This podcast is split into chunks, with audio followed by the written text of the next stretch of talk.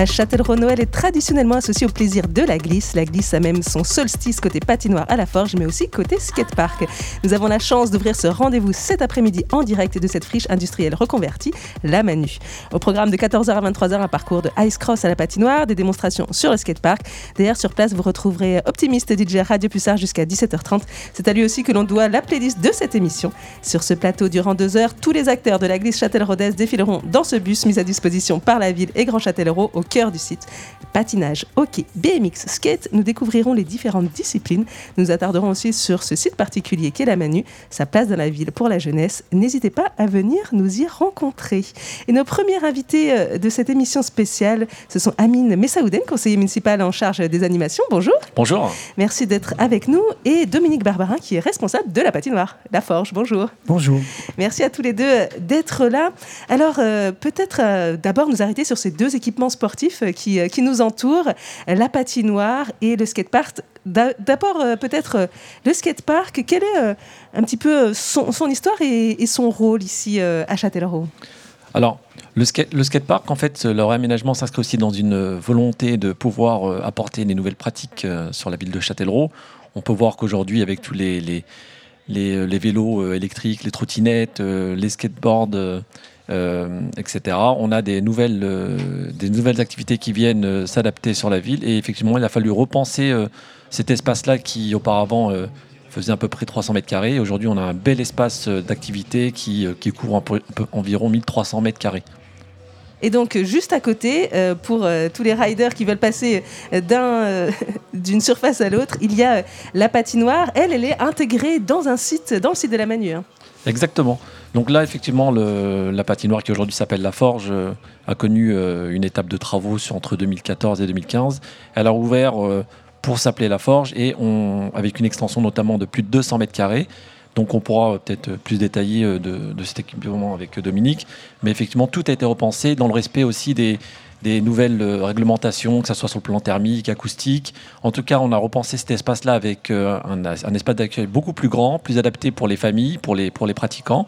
Et euh, il y a une, une revue de l'ensemble des activités sur le plan horaire, sur les animations. Euh, voilà, donc c'est un nouvel espace qui est euh, ouvert à toutes et à tous et qui en plus euh, est complété avec des animations dont la prochaine qui aura lieu et qui s'appellera Touchous et qui aura lieu notamment le 28 décembre de 14h à 17h. Dominique Barbara, je me tourne vers vous qui connaissez bien cette patinoire parce que vous en êtes le responsable. Est-ce que vous pouvez nous raconter un petit peu son histoire? Parce qu'il y avait une patinoire avant. Tout à fait. Alors, euh, la, patinoire, en fait, euh, euh, à son origine, a, été, ouverte par un privé en 1970. Euh, elle a tenu un, an ou deux, et puis euh, à, peine, deux ans, et ça a été repris par la ville de Châtellerault.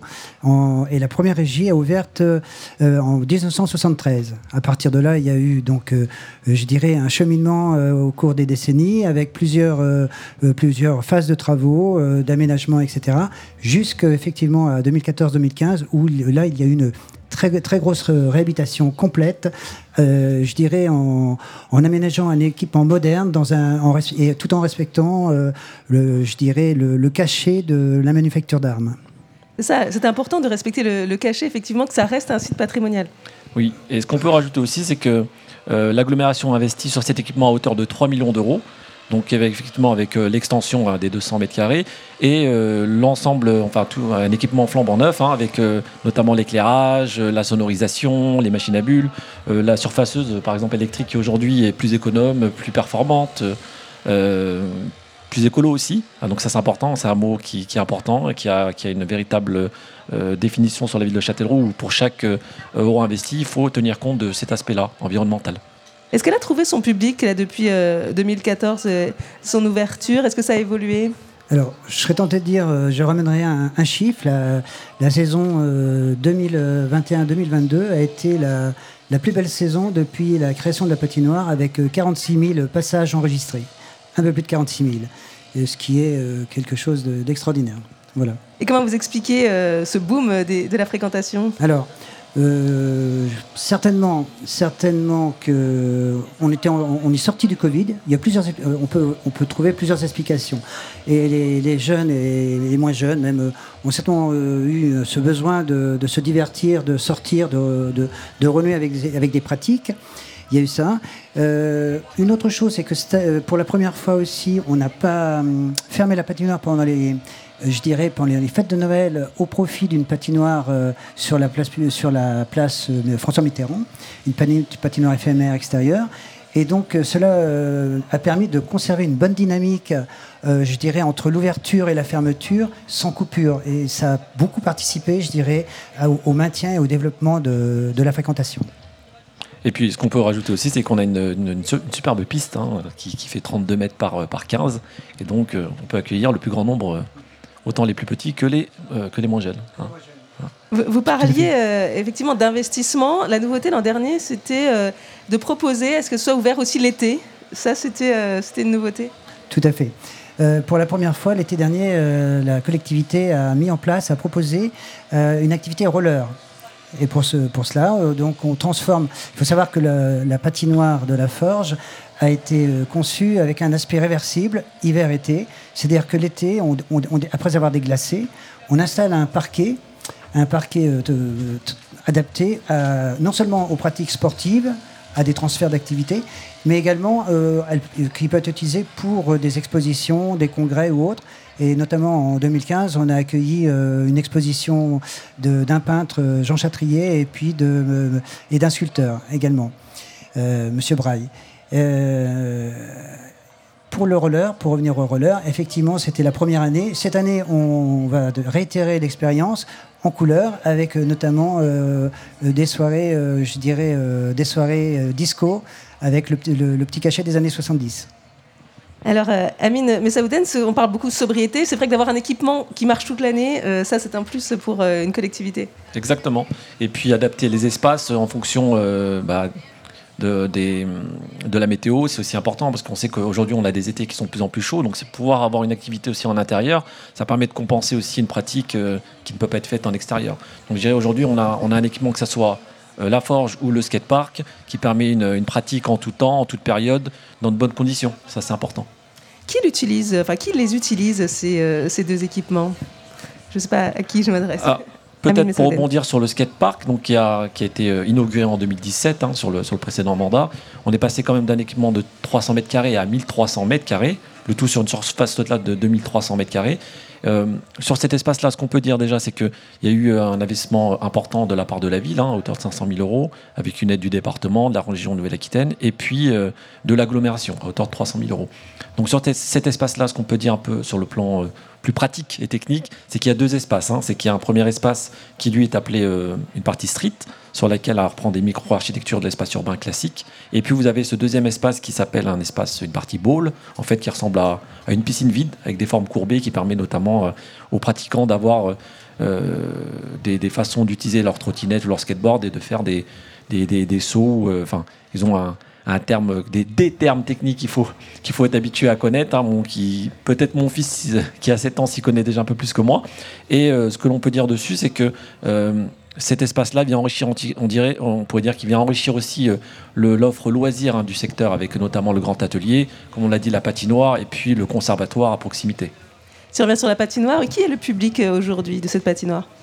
Pour les soirées ou pour l'ensemble de la fréquentation Pour l'ensemble de la fréquentation. le, fonctionnement des, patinoires, en principe, euh, est régi par la règle des trois tiers, c'est-à-dire un tiers pour les scolaires, un tiers pour le public et un tiers, pour les clubs sportifs. C'est sensiblement la répartition qui, est la même sur beaucoup de, euh, beaucoup de patinoires. Et c'est le, le, cas pour, euh, pour notre, notre équipement. Alors, comment ces deux équipements rentrent dans la politique globale en faveur de la jeunesse ou du sport à Châtellerault? Pourquoi ce choix de la glisse? Alors, bah déjà parce qu'il y, a une demande. Voilà, et puis c'est une demande grandissante qui vient euh, dans ces nouvelles pratiques, hein, si on peut dire cela comme cela. Et puis Dominique a dit une chose importante, il a, parlé du Covid. Et effectivement, les gens ont besoin d'avoir des activités en extérieur. Nous, dès le début du mandat, on, l'avait inscrit un peu dans, cette politique sportive euh, qui, est, la nôtre, dans, les pratiques. Qu'elles soient euh, au travers des activités sportives en club, auprès d'associations. Mais il y a aussi beaucoup de jeunes et moins jeunes qui ne sont pas forcément licenciés des associations qui ont besoin d'avoir une activité, on dit sportive, mais je vais dire physique, en extérieur. Et du coup, le post-Covid euh, a montré qu'il y avait ce besoin-là. Bon, on parle du site de la Manu, mais je pourrais je pourrais préciser que l'offre aujourd'hui, elle est adaptée à l'ensemble des châtelleraudaises et châtelleraudais. Et on a voulu que chacun et chacune puisse avoir une activité, qu'elle soit sportive ou physique. Sur le bord de Vienne, si je prends par exemple sur le, sur le, site de la nautique, on a mis en place pas mal d'agrès, avec notamment l'inauguration d'une fit, station, sur laquelle on a des agrès qui sont adaptés PMR. Donc c'est important. Donc je que dans cette politique sportive de la ville de Châtellerault, on veut qu'il y ait une pratique qui soit adaptée et euh, accessible à toutes et à tous, quelles que soient les conditions euh, physiques. Alors ce bowl, il n'y en a pas partout. Est-ce que des gens viennent d'un petit peu plus loin que Châtellerault pour, euh, le tester? Alors, il y a déjà eu un événement qui est plutôt connu pour ceux qui pratiquent ces activités-là hein, de, de, glisse. Et effectivement, on a un espace qui est connu et reconnu à l'échelle nationale. Donc euh, prochainement, euh, dans la continuité euh, des, animations qui sont proposées par la ville de Châtellerault, on a l'ambition de créer un festival des cultures urbaines qui viendrait notamment se placer sur le, sur le site et qui permettrait de donner encore plus de visibilité et, permettre une pratique et une initiation aussi aux plus jeunes. Parce que comme je le disais, on a des, des, moins jeunes, mais on a aussi des, tout petits qui veulent s'initier et c'est l'occasion pour eux de, venir découvrir le site. Justement, Dominique Barbarin, les animations, ça va des plus petits aux plus grands. C'est important à vous proposer pour tout le monde. Totalement. C'est des animations en direction de tous. On, a, on, peut, on peut distinguer euh, des animations qui sont en direction du jardin de glace. Ce jardin de glace, c'est euh, des séances le dimanche matin qui sont réservées aux tout petits. Et donc, euh, on a quelques animations, notamment tous les premiers dimanches de chaque mois. Le premier dimanche de chaque mois, on offre des vinoiseries. Mais au-delà de ça, à chaque, euh, je dirais, à, chaque euh, événement euh, rythmé par le calendrier, Halloween, Pâques, etc., on propose bien sûr des animations dédiées aux tout petits. À côté de ça, l'équipement, l'équipe d'animation organise, propose une animation mensuelle phare. chaque, en général, le mercredi après-midi, est-ce qu'on cible plutôt les, notre clientèle phare, c'est-à-dire les pré-ados-ados. Et une fois par mois, on, on, propose soit un, thème, euh, un thème qui peut être original. Ça peut être euh, récemment un taureau mécanique euh, qu'on a installé en bout de piste et les, jeunes s'essayaient, je dirais, à l'équilibre sur un taureau mécanique, ce qui n'est pas chose courante dans une patinoire. On a travaillé sur le thème du cinéma avec des jeux et des, bien sûr des places gratuites à gagner. actuellement, pendant les vacances de Noël, on organise des jeux à chaque séance et puis les jeunes tous les jeunes qui participent à ces séances, à ces jeux, inscrivent, euh, se voient remis un ticket qui leur permettra de participer à une tombola dont le tirage se fera le dernier, jour des vacances euh, et au cours duquel on remettra une paire de patins offerts par un de nos prestataires, de nos fournisseurs, voilà, aux gagnants. Vous voulez compléter euh, Oui, parce que ce qu'on peut dire aussi, c'est qu'autour de la glisse, euh, sur, euh, sur la Forge, donc on a quand même un club de hockey hein, qui existe depuis 92. On a une, un club de patinage artistique. Et puis, forcément, avec cet accès, cette plage horaire élargie et ces disponibilités de, l'espace, ça permet à la fois au club sportif et aux Châtelleraudais, Châtelleraudais, puis aux habitants de l'aglo et d'ailleurs, de pouvoir venir pratiquer le patinage à tout moment de, de la semaine et de l'année. Voilà. On parle des budgets contraints aujourd'hui. Est-ce que des équipements comme cela, notamment je, parle de, la patinoire, est-ce que j'imagine que c'est un budget pour, euh, une, pour une collectivité locale euh, voilà, Est-ce que vous avez réfléchi à faire des économies euh, dans ce domaine?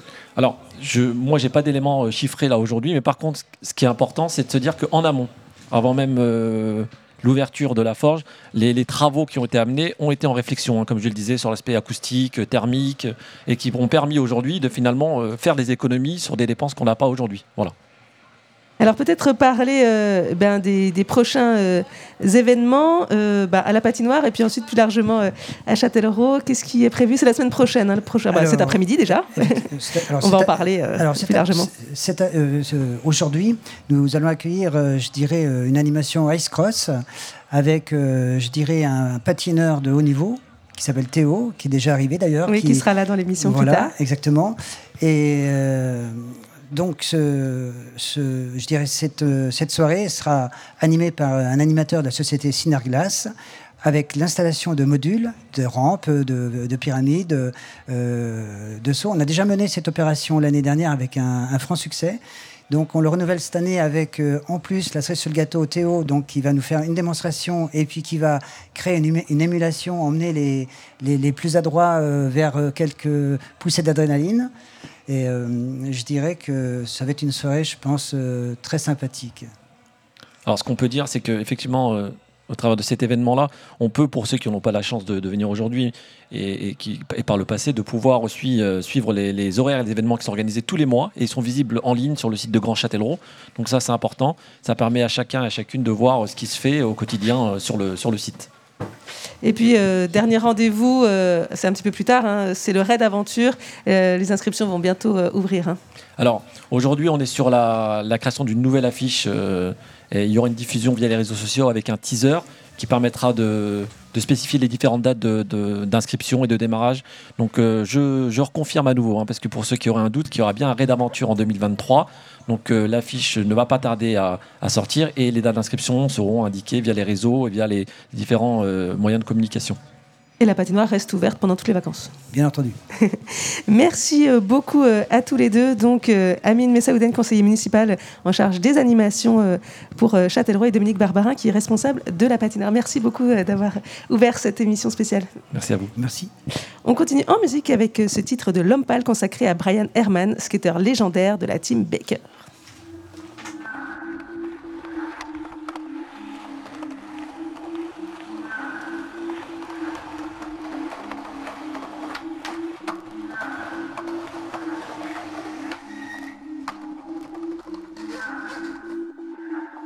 Dix fractures, six entorses, ça renforce, mais j'ai appris à aimer les bienfaits de Sken.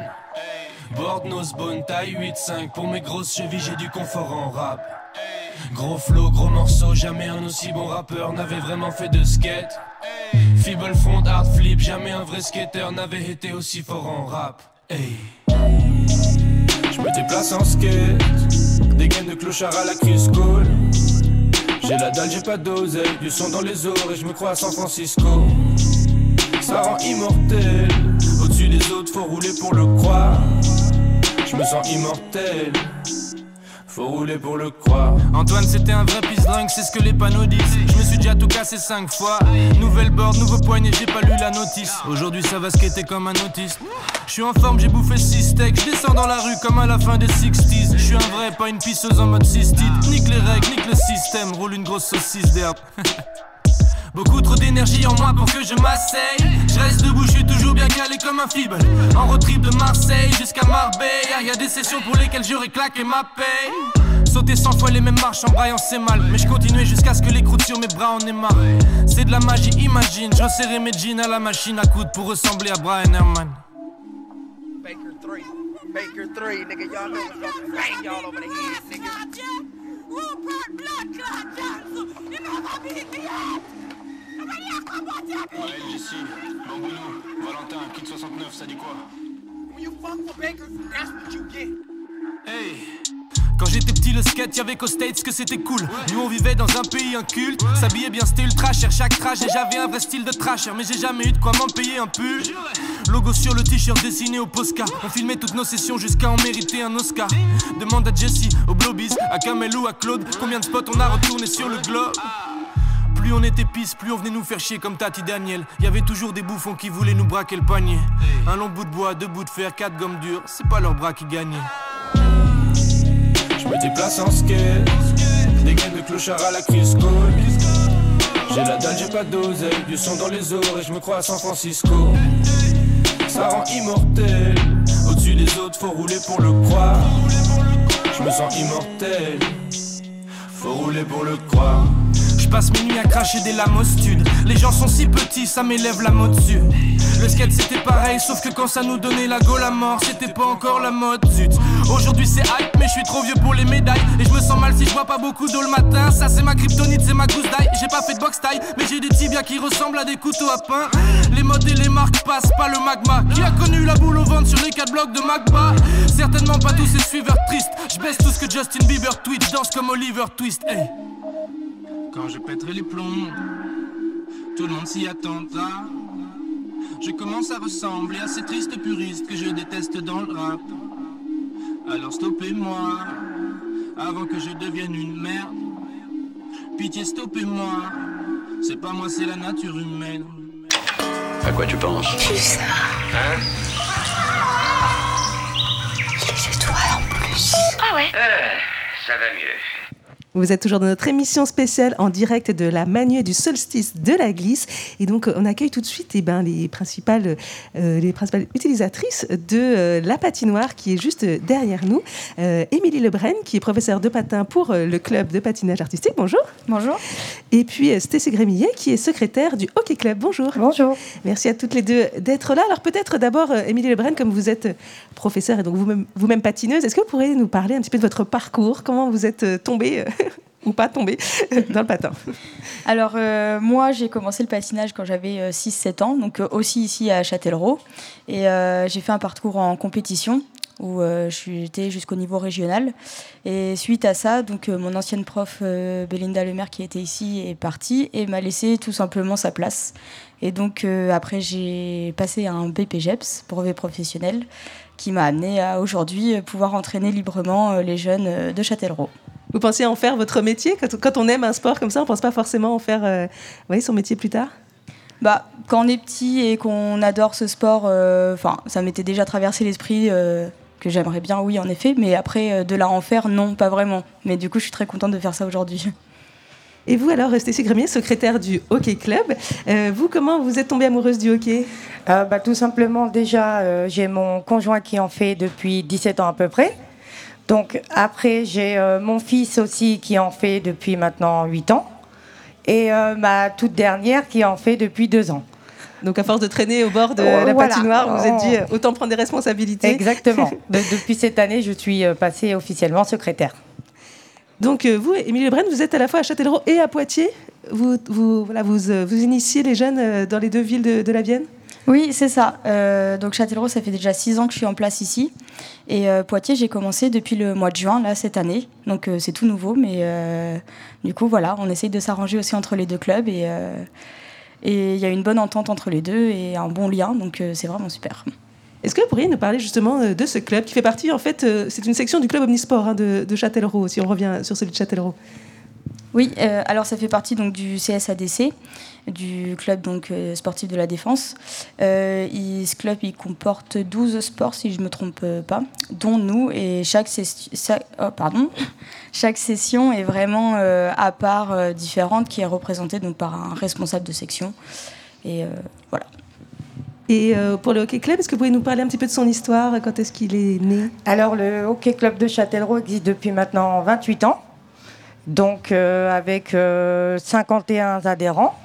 Donc euh, chaque année, on augmente un peu. Donc c'est vrai que ça fait plaisir. après, le, hockey, ça reste un, sport qui aime. après, il faut aimer le, patin, bien sûr. Mais après, le, hockey, c'est génial. Donc après, il faut, faut y aller, il faut venir. voilà. Donc après, tout se passe bien. L'appel est lancé. au niveau des licenciés pour le, patin, on est sur quel ordre de grandeur? Alors cette année, on est à 120 licenciés. 120 licenciés quand même. Voilà, on a augmenté aussi, on a remonté depuis le Covid aussi et tout ça. Donc là, on n'est on est pas trop mal cette année. Euh, c'est vrai que pour le patinage artistique, euh, on voit ça surtout au JO. Est-ce que euh, vous, vous sentez à chaque, à chaque JO un, reflux de, personnes, des nouvelles personnes qui arrivent dans le club? Pas forcément.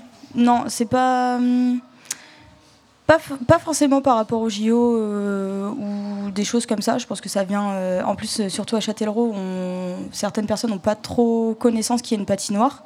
Donc ils sont assez surpris, euh, certains sont assez surpris quand ils viennent euh, ici.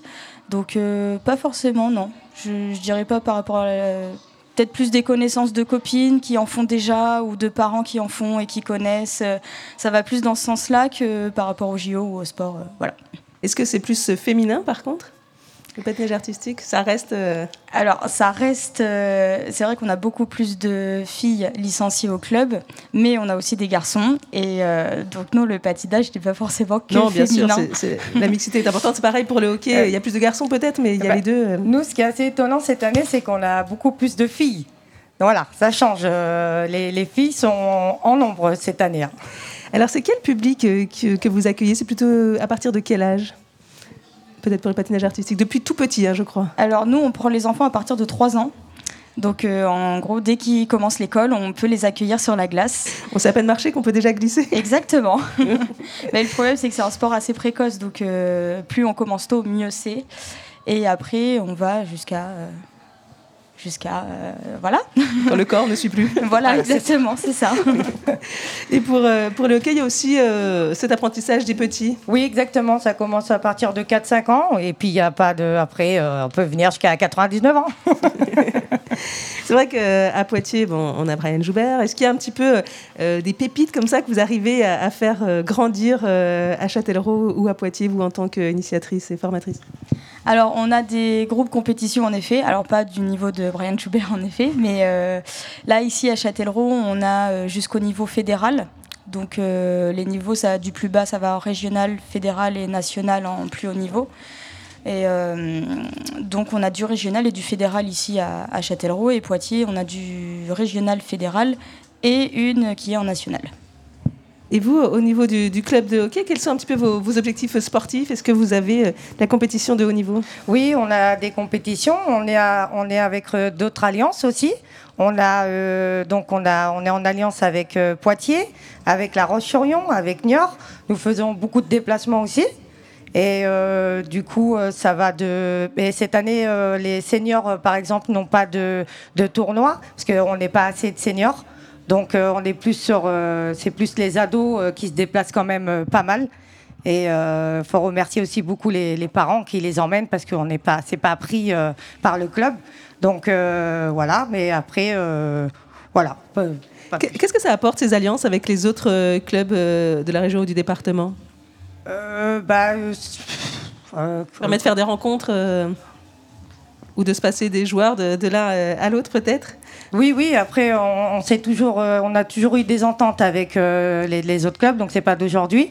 Mais après, c'est vrai que comme ça, ça permet de, voir les autres niveaux aussi, d'évoluer. Euh, donc après, on, après, on garde des, bonnes ententes aussi avec les autres clubs, et après, on, on peut se retrouver pour d'autres compétitions. au niveau du patinage artistique, quel est le rapport entre le loisir et la compétition? On sait que c'est un sport exigeant physiquement. Est-ce qu'on peut y aller un petit peu comme ça, juste en loisir? Alors oui, bien sûr, on peut carrément euh, venir en loisir euh, juste pour le plaisir de patiner. Euh, on a d'ailleurs ici à Châtellerault beaucoup plus de loisirs que, que des compétiteurs.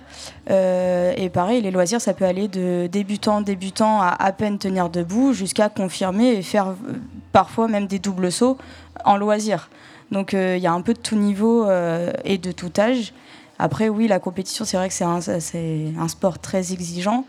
Euh, et, donc forcément, il va y avoir plus d'attentes et plus de demandes au niveau physique et mental aussi pour euh, pouvoir atteindre le niveau compétition. Vous travaillez aussi sur cet aspect euh, physique et mental au sein du club? Oui, oui, oui. Ah bah, c'est très important. C'est, je dirais, ouais, 50% du travail, si c'est pas même plus.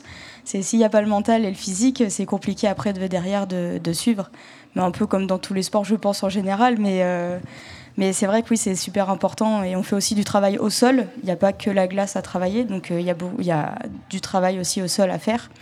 Et, euh, aussi se mettre en condition euh, dans sa petite bulle et tout ça, donc c'est important. Alors, votre philosophie, je suis allée faire un petit tour sur votre site internet, c'est maîtriser la technique du patinage pour mieux patiner encore. c'est ça, en fait, votre, votre rôle, c'est de donner les outils aux patineurs pour, pour qu'ils puissent continuer et progresser après de leur, euh, ouais, de leur initiative oui, c'est ça. C'est déjà dans un premier temps d'apprendre les bases. Déjà, même rien que de tenir debout, déjà pour certains, c'est énorme et ça leur fait un, objectif à eux. Après, c'est vrai que c'est un sport individuel, donc euh, chacun a son objectif personnel à atteindre. Donc euh, après, c'est à moi et mon équipe d'initiateurs, on s'adapte à chacun pour, pour que chacun puisse atteindre leur objectif. Alors pareil, je suis allée faire un petit tour dans la forge et pour le hockey, il y a marqué Réveille le héros qui est en toi. C'est cet aspect combatif qui, euh, qui attire les jeunes? Euh, oui, aussi. Euh, après, je sais qu'il y, a, il y a beaucoup de jeunes qui viennent patiner et à force des fois de nous regarder s'entraîner, ça leur donne envie d'y aller. Donc après, c'est vrai qu'entre venir patiner en séance publique et après faire un entraînement de hockey, c'est vrai que des fois c'est différent. Mais il y a quand même beaucoup, ça veut dire quand même beaucoup les jeunes, ils aiment, aiment bien ce contact de, de la glace, d'y aller. c'est vraiment un sport, un sport de, de compétition, on va dire. C'est le, hockey, on aime ou on n'aime pas. Et après, euh, voilà, il faut y aller. Quelles sont les valeurs pour vous qu'on peut développer euh, grâce au hockey ou les compétences euh, humaines qu'on peut développer? Vous parliez de, oui, de combativité, de on aime ou on n'aime pas, c'est qu'il faut, il faut se mettre dedans, quoi. Oui, c'est ça. C'est ça, il faut y aller. Euh, il faut y aller. Euh, après, euh, c'est vrai que, comme je disais, hein, après, on aime ou on n'aime pas. Mais c'est vrai qu'après, ceux qui aiment vraiment ça, ils, peuvent évoluer. C'est vrai qu'après, on peut quand même monter un peu plus haut. Mais c'est vrai qu'il faut s'accrocher et puis il faut y aller, quoi. vous parliez d'une équipe, Émilie Lebrun, qui, qui vous entoure ici au club de Châtellerault? Alors, j'ai des initiateurs qui sont avec moi. J'en ai six initiateurs si je ne me trompe pas. Et donc, euh, dans ce petit lot, j'en ai trois qui sont diplômés euh, brevet fédéral euh, niveau 1 et les autres qui sont en formation, donc pour pouvoir passer le diplôme aussi plus tard. Et donc, ces personnes-là m'accompagnent plutôt sur les petits niveaux et les petits en général. parce que ça monte à des groupes des fois à 30 enfants sur la glace, donc c'est des groupes assez volumineux, donc, donc ils m'aident à gérer tout ce petit monde et pareil, ils sont là pour les accompagner dans leur objectif aussi. Et donc vous, vous êtes plus sur la compétition après, euh, toute seule sur les, plus hauts niveaux? Euh, oui, oui, j'entraîne toute seule sur. Enfin, ici à Châtellerault, je suis toute seule pour, euh, pour les plus hauts niveaux. Mais après, j'entraîne tous les groupes qui sont présents ici à Châtellerault. Et vous, au niveau du, hockey club, quelle est l'équipe qui encadre tous ces jeunes et moins jeunes? Donc, nous avons deux entraîneurs, un pour le jeudi, Cortège Jonathan, et un pour le vendredi, Nguyen Pierre. Euh, après, euh, il y a le dimanche aussi euh, midi, ça c'est l'école de hockey. C'est pour les petits qui savent moyennement patiner, donc ils ont quand même une heure et demie de, glace pour évoluer. Et donc après, voilà, après nous avons l'équipe senior quand même qui s'entraîne trois fois par semaine, voilà. Et après, voilà, donc j'ai fait un peu le tour pour, le patinage, c'est possible aussi de passer euh, une fois par an le, un passage de lame. Donc euh, c'est euh, un niveau qui est validé par la fédération, c'est ça? Oui, c'est ça. En fait, il y a une session du coup qui est ouverte ici pour pouvoir passer donc les lames. Donc il y a trois patins de couleur et huit lames. donc qui se passent ici au sein de chaque club où les enfants exécutent plusieurs exercices demandés et qui sont ensuite validés oui par la fédération. Et euh, après, il y a des médailles plus haut qui sont validées donc en compétition suite au programme qui est fait et au résultat des notes euh, du patineur, de chaque patineur. Et pour le hockey club, est-ce que vous avez un peu des objectifs sportifs euh, Vous disiez donc pas forcément chez les seniors cette année, mais chez les adolescents, il y a des compétitions? Oui, chez les ados, bien sûr, il y a des compétitions. ils font, il y, a beaucoup de déplacements. après, après non, compétition pas encore, je pense, euh, quand ils seront peut-être un petit peu plus grands, euh, viser un petit peu plus haut. Mais là, pour le moment, je pense que c'est pour du, plaisir, on va dire. s'amuser. Mais bon, euh, il y a quand même la compète qui est là quand même. Hein. Et puis, le temps fort pour le patinage artistique, je crois que tout le monde connaît ce moment-là, c'est le gala. comment ça se prépare, un, gala? Donc, ce sera au mois de mai, je crois, cette année. Hein. Oui, c'est ça. Le gala cette année va se dérouler le 7 mai, enfin le week-end du 7 mai. On fait euh, sur trois jours euh, quatre représentations. Donc c'est un gros, gros week-end pour nous. Et euh, on est déjà en train de commencer à le préparer parce que ça se prépare quand même beaucoup. ça se prépare longtemps à l'avance. Donc on est déjà en train de réfléchir sur le thème, sur les costumes, sur les musiques, sur un petit peu ce qu'on va mettre en place pour le déroulé du spectacle. Donc ça c'est un petit peu ma partie à moi. avec l'équipe, avec le bureau et tout ça. Et ensuite, euh, le bureau euh, gère plutôt euh, tout ce qui est logistique pour à manger, pour accueillir tout le monde, pour les gradins, pour, pour tout le reste qui s'accompagne d'un gros week-end comme ça. Avec les 120 licenciés qui seront sur la glace? Avec les 120 licenciés, c'est ça. Et justement, est-ce qu'il y a une évolution cette année dans le club? Vous disiez un peu plus de, de pratiquants. Est-ce que vous allez du coup faire évoluer un petit peu le club et, et les pratiques? Alors j'aimerais bien, c'est mon petit objectif à moi, d'essayer de trouver un petit peu plus de hum, d'enfants qui seraient volontaires et pour euh, pourquoi pas aller un petit peu plus loin. Donc euh, ça c'est mon objectif. Après est-ce que je vais y arriver? J'espère. Et euh, aussi les parents donc du coup qui accompagnent aussi les enfants parce que certains enfants peuvent, peuvent, peuvent être ok pour vivent l'aventure, on va dire, mais les parents, des fois, euh, sont moins OK. Donc, euh, c'est vrai que, voilà, faut l'accord et des parents et de l'enfant. Et voilà. Oui, parce que c'est comme le hockey, j'imagine, les déplacements et puis euh, et tout un budget qu'il faut financer soi-même. vous parliez, vous aussi, de, de, plus en plus de, de licenciés. Est-ce que, du coup, ça veut dire ouvrir de nouvelles sections? Quelles sont un petit peu vos envies pour le club? Pas forcément ouvrir de nouvelles sections, mais je pense que plus, plus, ça va apporter de monde, plus ça va faire du bien au club, forcément. Et après, peut-être que l'année prochaine, donc au mois de mai, peut-être qu'on aura un tournoi pour les tout petits. On attend encore la date, mais normalement, ça serait bon. Donc, je pense que ça, ça rapportera encore plus de monde, plus, plus d'envie, plus de petits. donc, je pense que ça, ça va être pas mal. Et ils sont beaucoup motivés, nos petits, cette année. Vous parliez euh, des entraînements, euh, donc trois par semaine pour, euh, pour les seniors, c'est ça, Et pour les plus petits, c'est Alors pour les plus petits, donc nous avons le, jeudi, le jeudi et dimanche pour les petits. Après les ados, ils ont le jeudi et le vendredi. Et après, nous avons un créneau maintenant qui s'est libéré le vendredi soir. Donc on a gagné euh, un créneau en plus euh, pour un peu plus évoluer. Et pour permettre effectivement aux nouveaux licenciés de, trouver euh, leur place. pas mal d'entraînements aussi, quasiment tous les jours hein, pour le patinage oui, oui, nous on est là du lundi au samedi, donc on a juste le vendredi et le dimanche de repos. Et donc les loisirs, ils ont, on leur propose deux cours de deux heures de cours par semaine et un peu plus du coup pour les compétiteurs où ça tourne autour des créneaux d'une heure et demie, trois fois, voire quatre fois par semaine. Vous qui avez fait de la compétition, ce site-là, on parlait de, la Manu et de la Forge, hein, la patinoire. Euh, par rapport à d'autres sites, quels sont euh, ses atouts ou, ou, alors ses faiblesses éventuelles? Bah, hum, comment dire Bon, oh, on va parler de la taille de la piste parce que bon, ça, euh, faut en parler malheureusement. malheureusement. C'est vrai qu'on a une, petite piste par rapport à d'autres patinoires où des fois c'est très compliqué.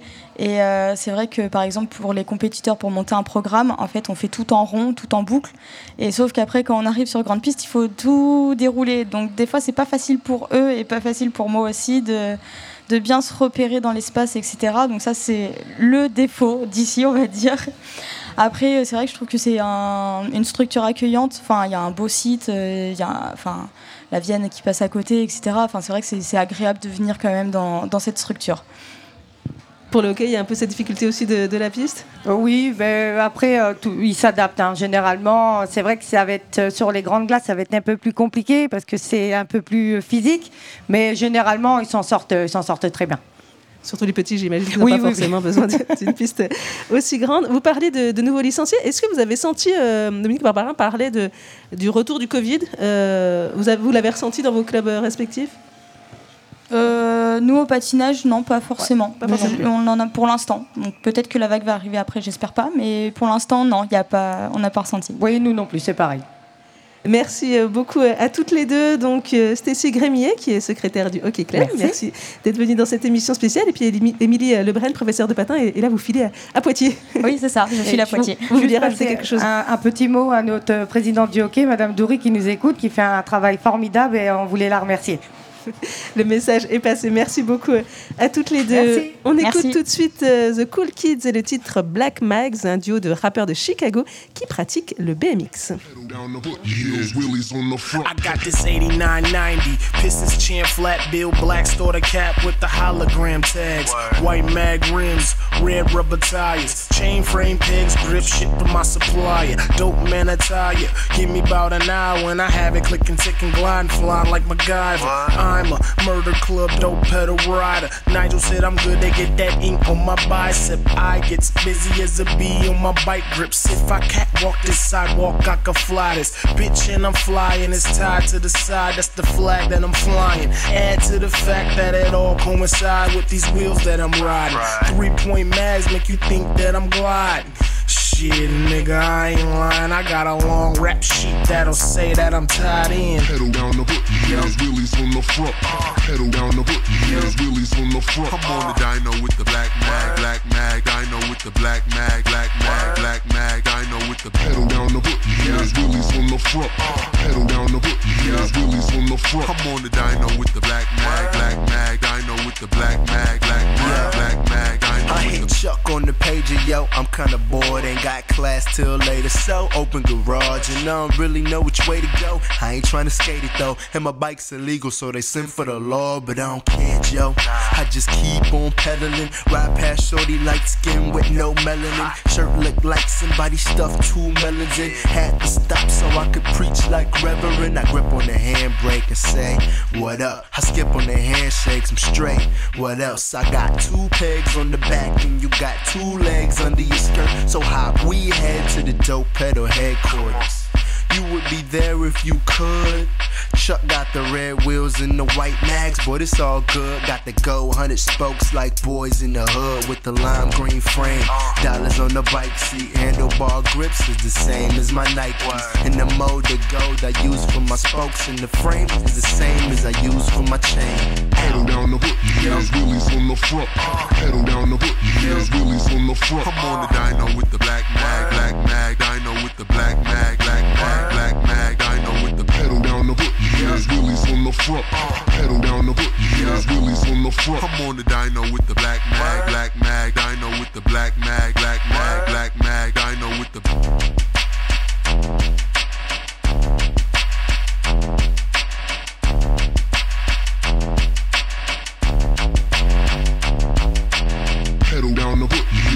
wheelies on the front, down, down, down the hood, yeah, it's wheelies on the front. I'm on the dyno with the black mag, black mag, dyno with the black mag, black mag, black mag, dyno with the black mag, black mag, black mag, dyno with the black mag, black mag, black mag, dyno with the pedal down the hood.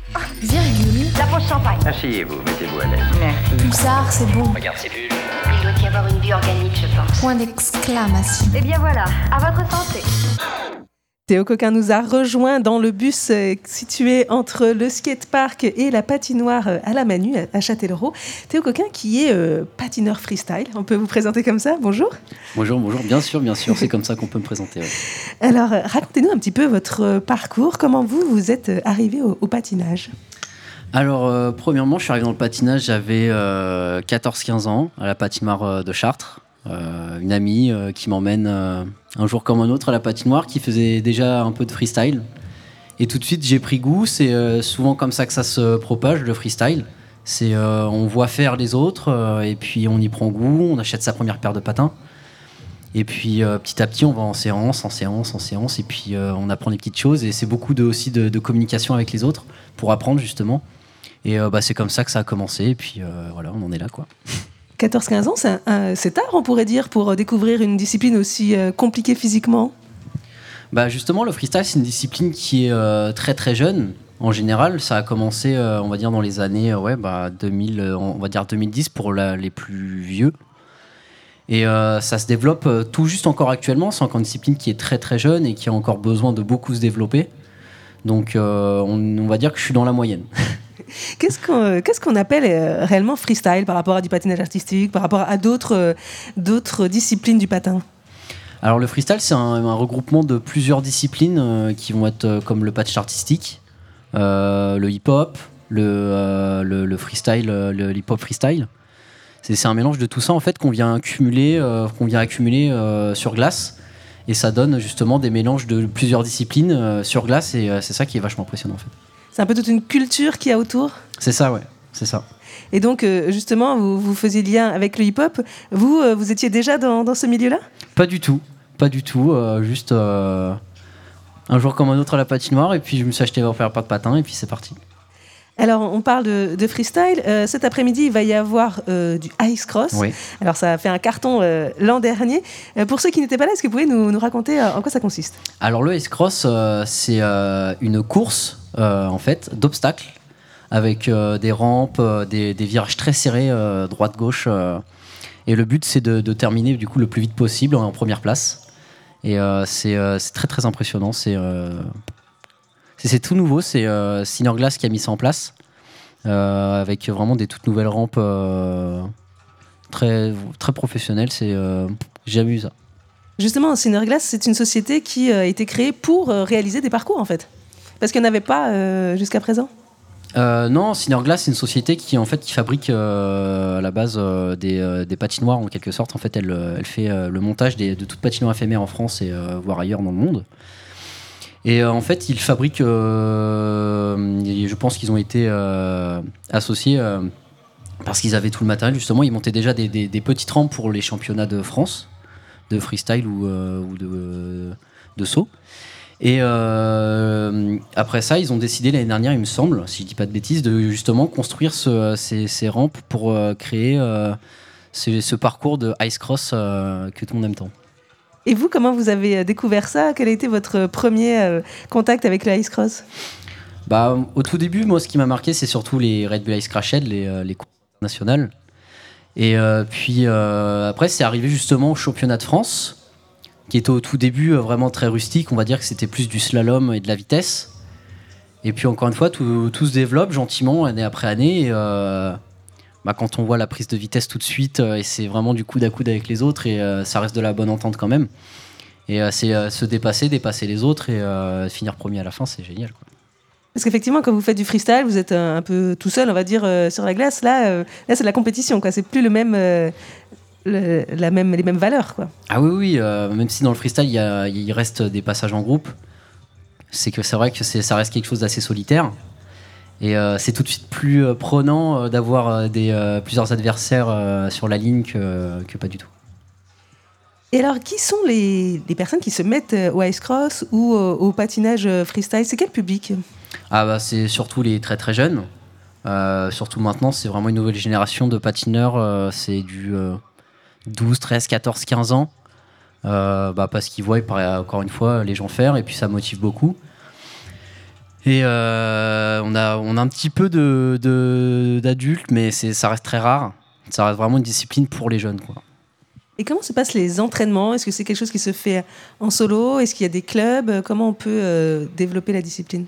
Alors, au tout début, il n'y avait pas forcément d'entraînement, parce qu'on n'était pas forcément non plus très bien vu par les patinoires, ce qui peut paraître normal, s'entraîner, faire des figures assez dangereuses en sens public, avec euh, justement le public qu'on pourrait blesser euh, malencontreusement. Mais euh, les patinoires ont fini par structurer un peu tout ça, justement, et il y a de plus en plus de patinoires maintenant qui ont leur, section freestyle, comme Angers par exemple, moi qui m'entraînais à Angers. Chartres a sa section freestyle, Romorantin a sa section freestyle. Beaucoup ont des, sections freestyle, voire qui ont juste la section et qui vont s'entraîner ailleurs par manque de moyens ou de, de place. Quoi.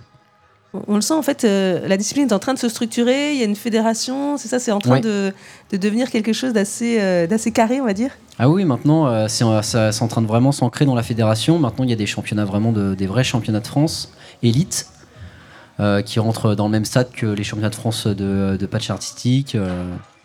donc c'est vraiment, euh, ça fait plaisir de voir qu'on est écouté et que bah, pour l'instant, ça va dans le bon sens.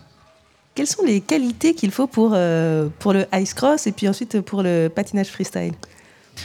Bah, comme, euh, comme beaucoup, euh, c'est au début, il faut apprendre les bases, vraiment les bases, comme au patinage artistique. C'est vraiment apprendre à tenir debout propre sur ses patins, l'équilibre, beaucoup d'équilibre et ne pas avoir peur.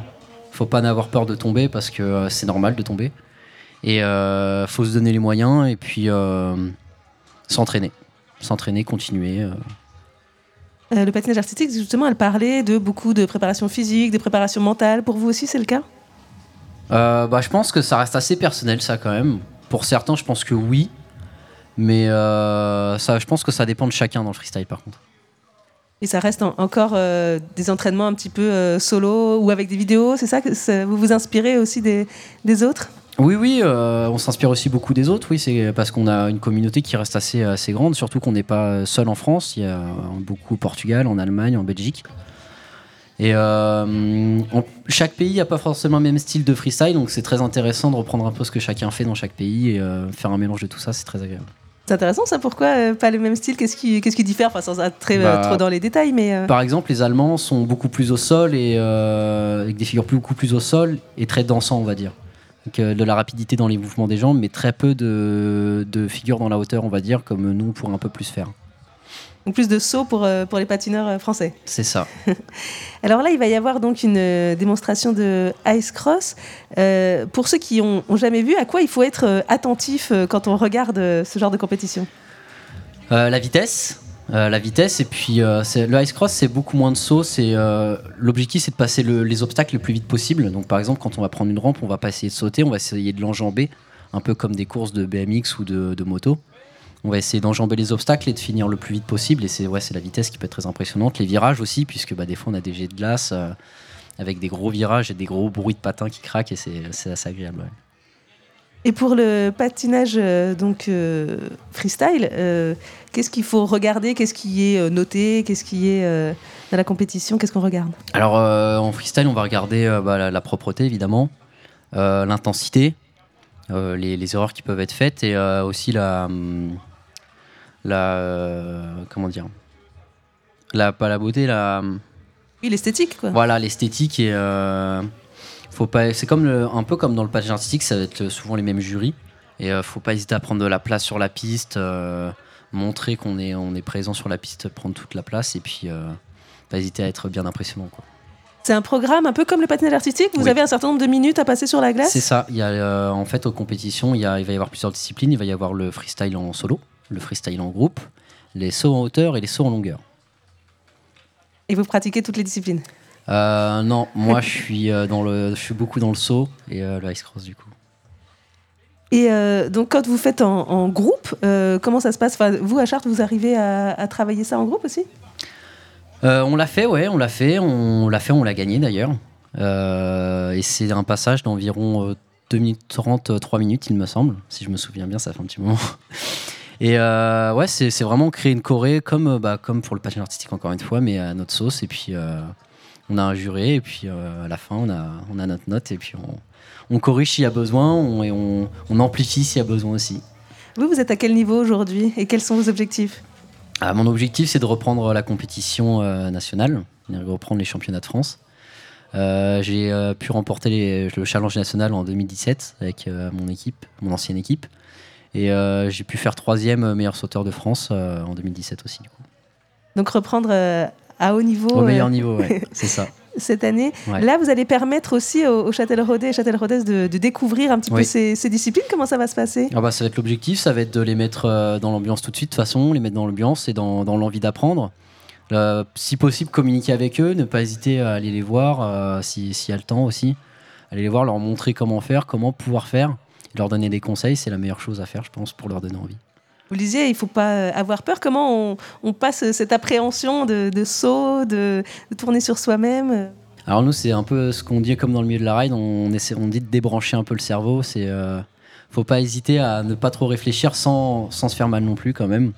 Parce qu'en saut, le, pire ennemi du saut, c'est l'hésitation.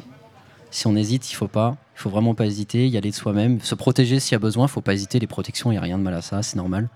Il faut se protéger et puis ne pas se mettre de barrière mentale et ça ira tout seul. Donc là, c'est euh, à partir de 17h30, je C'est crois. ça, oui. Euh, c'est ouvert à tout le monde? Oui, oui, oui, euh, tout le monde peut venir, les, les enfants, les parents, les plus jeunes, tout le monde. Donc rendez-vous à la patinoire. Et là, le, le parcours, il est, il est fait comment? Vous savez déjà? Non, il n'est pas encore en place. On va le monter à 16h. On va le mettre tout ça en place. Et puis, Donc vous allez le découvrir vous aussi Je vais le monter avec, Ah, vous allez le monter. Petite, euh, petit avantage. Ouais, ouais, je vais pouvoir euh, connaître un peu mon parcours. Euh, merci beaucoup, euh, donc euh, Théo Coquin. Donc vous êtes là euh, tout l'après-midi, notamment euh, à 17h30 pour euh, le Ice Cross. Et puis vous ferez aussi des démonstrations de, de freestyle? Oui, c'est prévu normalement. Ouais. Donc euh, bah, venez voir ça, euh, Châtel-Rodez et Châtel-Rodez euh, à la patinoire, donc euh, la Forge. Merci bien. Théo Coquin. Avec plaisir. Alors, euh, pour euh, introduire la suite de cette émission, on découvre tout de suite le jeune rappeur parisien Jewel Hussein et son titre Skateboard.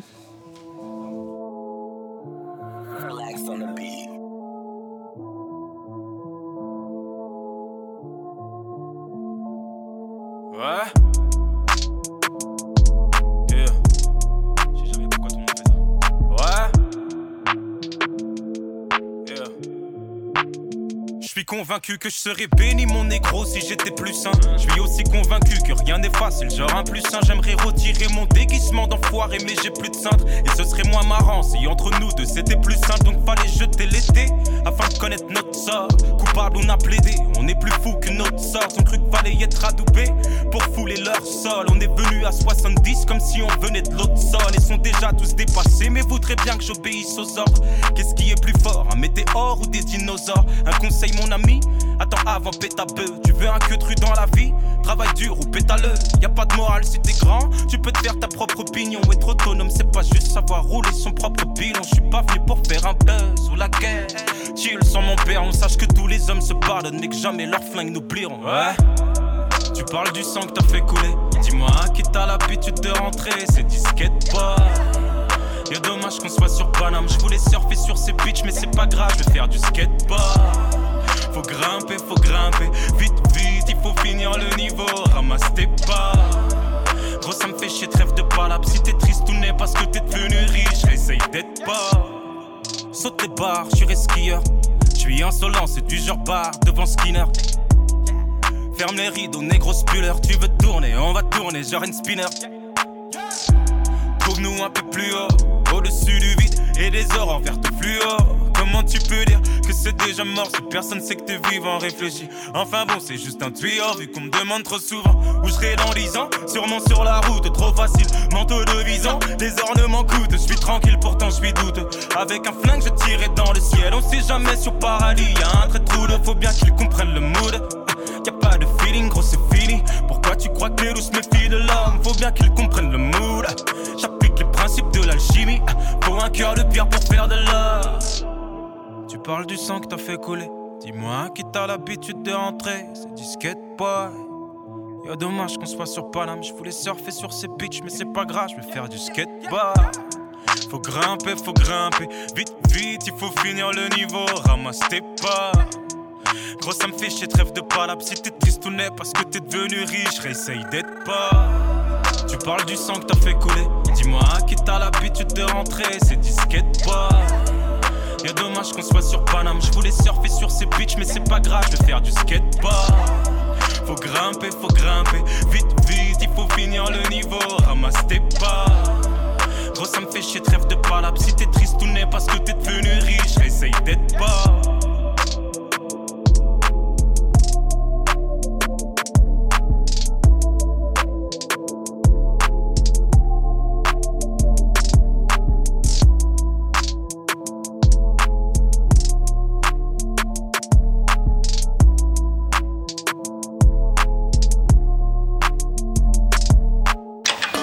Quoi tu penses Des sons de fréquence supérieure à ceux du spectre audible. C'est monstrueux. Les étoiles en plus. Ah ouais On quitte maintenant la glace pour découvrir une, fo- une autre forme de glisse au skatepark cette fois. Et c'est Marie qui va nous permettre de rencontrer les acteurs locaux du skate et du BMX. Bonjour Marie. Merci d'être avec nous euh, aujourd'hui. Euh, donc, euh, Marie, qui sont tes invités du jour? Du jour sont Olivier Rollion, président de BMX Addiction. Donc en effet, on quitte la glace, mais on va rester un petit peu avec de l'eau aujourd'hui, vous allez l'entendre. Et on est aussi avec euh, Johan Poisson, bonjour, qui est également euh, un acteur du BMX et qui est un acteur de, euh, du skatepark euh, de Châtellerault. On va pouvoir expliquer tout ça. Alors je vais commencer avec vous, Olivier Rollion, bonjour. Bonjour. Alors on a dit un président de BMX Addiction, une association qui est près de Nantes. Alors elle fait quoi exactement cette association d'abord? Alors, c'est une association euh, qui développe euh, la pratique du BMX freestyle par le biais d'événements, que ce soit initiation ou démonstration. Et euh, voilà, on, œuvre un petit peu tout, autour de Nantes et, et des fois on va un petit peu plus loin. Et là, aujourd'hui, on est à Châtellerault. Hmm. Alors, du BMX freestyle, le BMX freestyle, euh, on, se doute bien que c'est un peu en lien avec euh, ce qu'on a raconté tout à l'heure avec euh, l'ice, l'ice cross, qui est éga- également du freestyle. Alors, quelle est un peu la différence avec le BMX freestyle? Qu'est-ce que vous faites quand vous faites du BMX freestyle?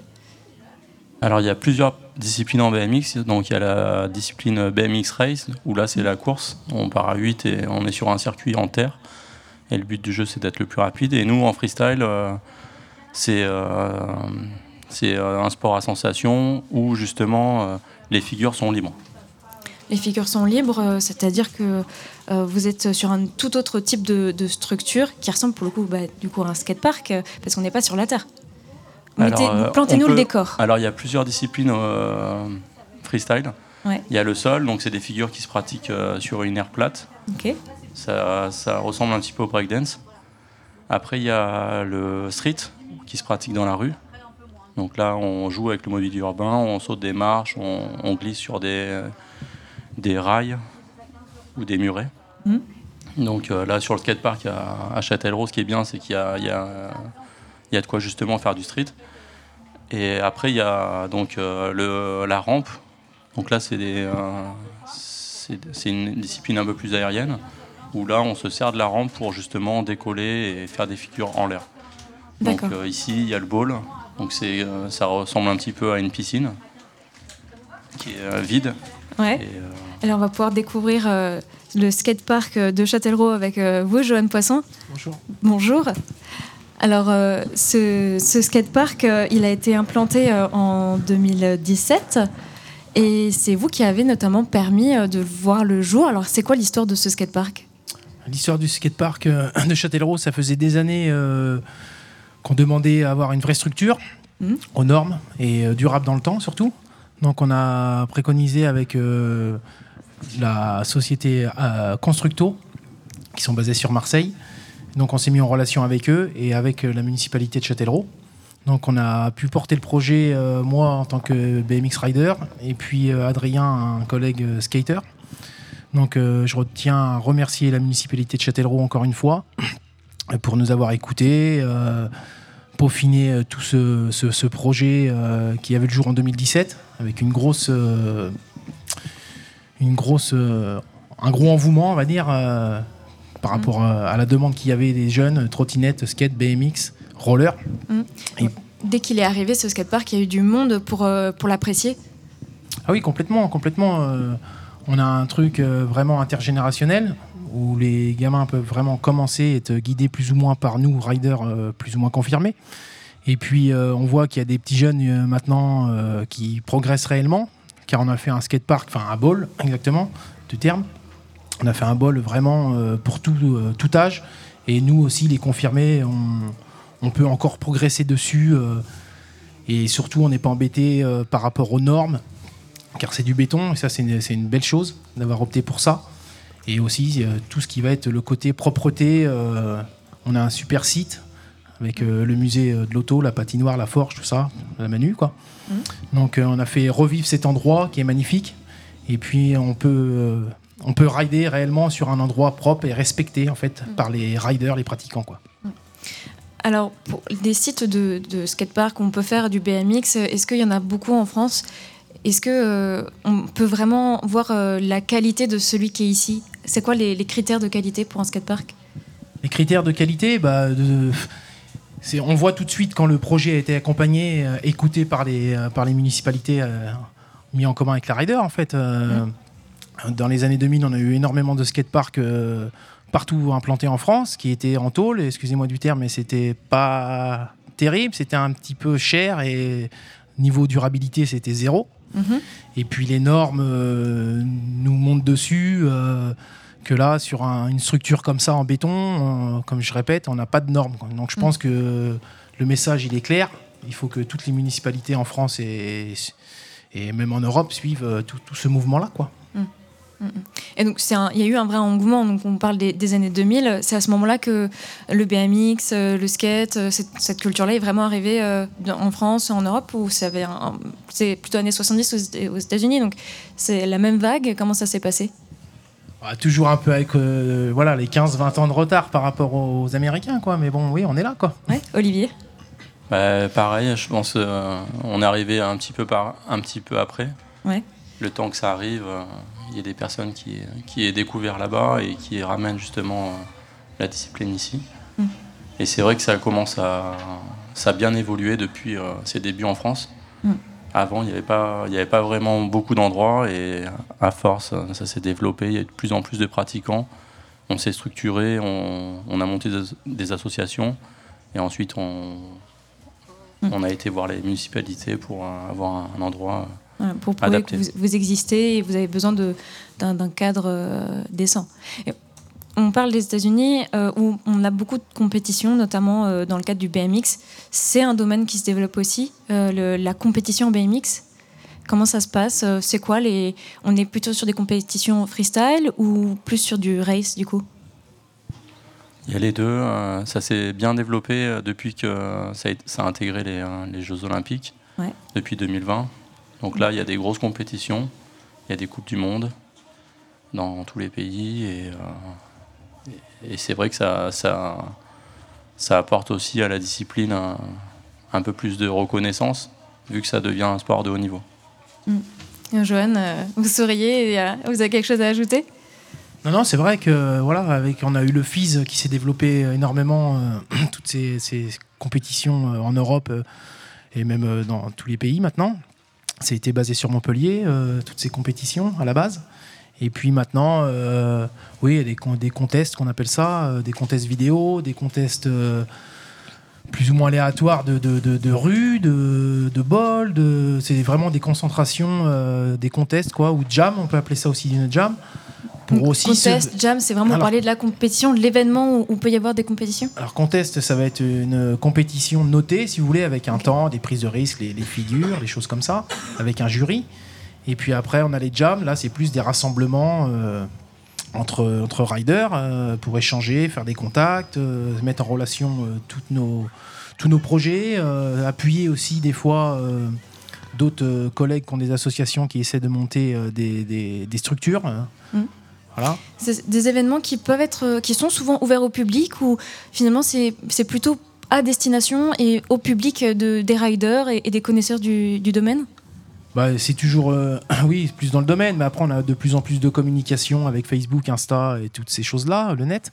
Donc euh, ça nous permet aussi d'avoir un cercle un peu plus grand, viser, euh, viser un peu plus de, de public aussi, qui, qui demande qu'à découvrir ces disciplines qui sont plus ou moins méconnues, même si ça, il y a de la demande. Voilà, les gens sont toujours impressionnés euh, de voir des riders. hein. Hmm. Impressionné. Tout à l'heure, on, on parlait aussi du fait qu'on pouvait commencer jeune. Euh, donc on commence euh, vers quel âge en fait? Est-ce que c'est une discipline qu'on commence tôt? Souvent, les, les enfants commencent par la race, ce qui est bien, ça leur permet d'avoir les bases. Et puis après, euh, quand ils commencent à voir qu'ils grandissent, euh, l'ado, tout ça, les- ils commencent à se développer plus ou moins sur le, le freestyle. Du coup, ils sont un peu plus libres, ils sont plus autodidactes euh, et plus guidés par les riders confirmés. Mhm. Donc du coup, euh, là, ils peuvent s'exprimer réellement sur le vélo et faire un peu plus ce qu'ils veulent, sans chrono, sans, sans voilà, tous ces, tous ces, ces coachs et tout ça. Après, il en faut. Il y a des gamins qui percent aussi euh, dans la race. Et mais il faut, il faut les deux. hein. Ça, Tout ça se complète. Nous, on n'est pas arrêté sur une discipline. hein. On peut faire aussi de la race, autant du sol, du flat, que du dirt sur de la terre, que du, du skatepark aussi euh, qu'on exerce sur du bois. Et puis le béton, le bol, quoi. Alors Olivier, du coup, dans l'association euh, BMX Addict, euh, vous avez quel, plutôt quel public? On a un peu tous les publics. hein. Il, y a des, euh, il y a des enfants principalement. Et après, euh, il y a des adultes aussi qui, qui ont envie de découvrir et qui s'y mettent. Hmm. Donc plutôt côté initiation? Côté initiation, après, on, on peut amener des jeunes à, à du haut niveau en, en les emmenant sur euh, différentes structures euh, adaptées à leur, à leur, à leur niveau. Alors, euh, BMX Addict fait aussi du coup des représentations. Vous êtes là, par exemple, à Châtellerault pour faire une démonstration euh, de BMX. Il y a des conditions euh, qui sont nécessaires pour faire une démonstration correctement, pour, pour, faire, pour rider dans de bonnes conditions. C'est quoi ces, ces conditions? Alors les meilleures conditions, c'est euh, quand le, le, skate- le, le parc est, est euh, comment dire, pas mouillé. Là aujourd'hui, ça, ça, va être assez difficile de faire la démonstration. Mm. Mais, euh, Parce qu'on est un peu euh, sous les nuages gris, oui. mais bon, là, il y a deux riders, il y a Jérôme et Noah qui, qui sont en train de s'échauffer. Et, euh, je pense que si, si le temps le permet, ils vont faire un, un show assez spectaculaire. Ouais. Alors spectaculaire, ça veut dire qu'il va y avoir des figures. Euh, on va pas faire euh, tout euh, l'annuaire du coup des le vocabulaire des figures de, de BMX, mais euh, qu'est-ce qu'il faut, on va dire, pour euh, pour euh, faire des figures? Est-ce qu'il y a des compétences particulières pour euh, pour se lancer euh, dans le freestyle et faire des, des figures Est-ce qu'il faut avoir un- une nature euh, un peu euh, aventureuse? Et oui, il faut beaucoup d'imagination déjà, avoir euh, les bases, pas, pas griller les étapes surtout, parce que ça, le sol il fait vite mal. Donc euh, on est vite arrêté. On peut comparer ça à un combat de boxe quelque part. Donc là, on a deux riders en BMX. un plus jeune et Jérôme Gauthier euh, qui nous vient de Mel, qui était un des meilleurs euh, riders européens. Donc euh, lui, il est euh, assez engagé comme rider. Donc que ça soit style ou figure, c'est pas forcément son, son gros domaine, mais par exemple, il va poser les roues euh, très haut euh, sur un wall, qu'on peut appeler ça, rouler sur un mur. Il va avoir une autre ouverture d'esprit euh, qui est vraiment intéressante par rapport à d'autres riders en fait. Alors est-ce qu'on peut dire qu'il faut euh, de l'agilité du coup et puis une bonne dose de courage? Ah oui, oui, bah de courage après, c'est que tout est calculé quand même. hein. Euh, Souvent, on nous prend, enfin, à l'époque, on nous prenait un peu pour, euh, des enfants qui, jouaient euh, avec un vélo cross. Non, non, tout est calculé. Après, il y a quand même toujours une prise de risque, tout au moins quand on apprend. Et puis après, on appelle ça une routine de, de, de ride, quoi. On sait ce qu'on fait, c'est un peu comme tous les sports, quelque part. Euh, on se lance pas à l'aveugle. hein. Hmm. Olivier? On, Allez-y. on, comment, on, fait, on, on apprend les figures chez nous et on- une fois qu'on les maîtrise bien, on peut les, on peut les reproduire pour des démonstrations. Hmm. Mais alors, comment on apprend, comment on progresse quand on fait du BMX Euh, On progresse par étapes, on commence par lâcher un pied, une main, et après on, peut, on lâche les deux en même temps. C'est toujours par étapes. Hmm. Est-ce que euh, faut un, suivi, peut-être euh, forcément des conseils Est-ce qu'on peut apprendre euh, vraiment tout seul dans son coin ou est-ce que c'est un peu un sport collectif aussi? Oui, complètement. Oui, oui. Plus on a de potes, plus on rigole, plus on s'entraide pour les, les- les tricks, les figures. Du coup, fais comme ci, fais comme ça, tac, et là, tu prends telle vitesse. et chaque spot a sa particularité. En fait, Euh, chaque courbe n'a pas les mêmes rayons, par exemple.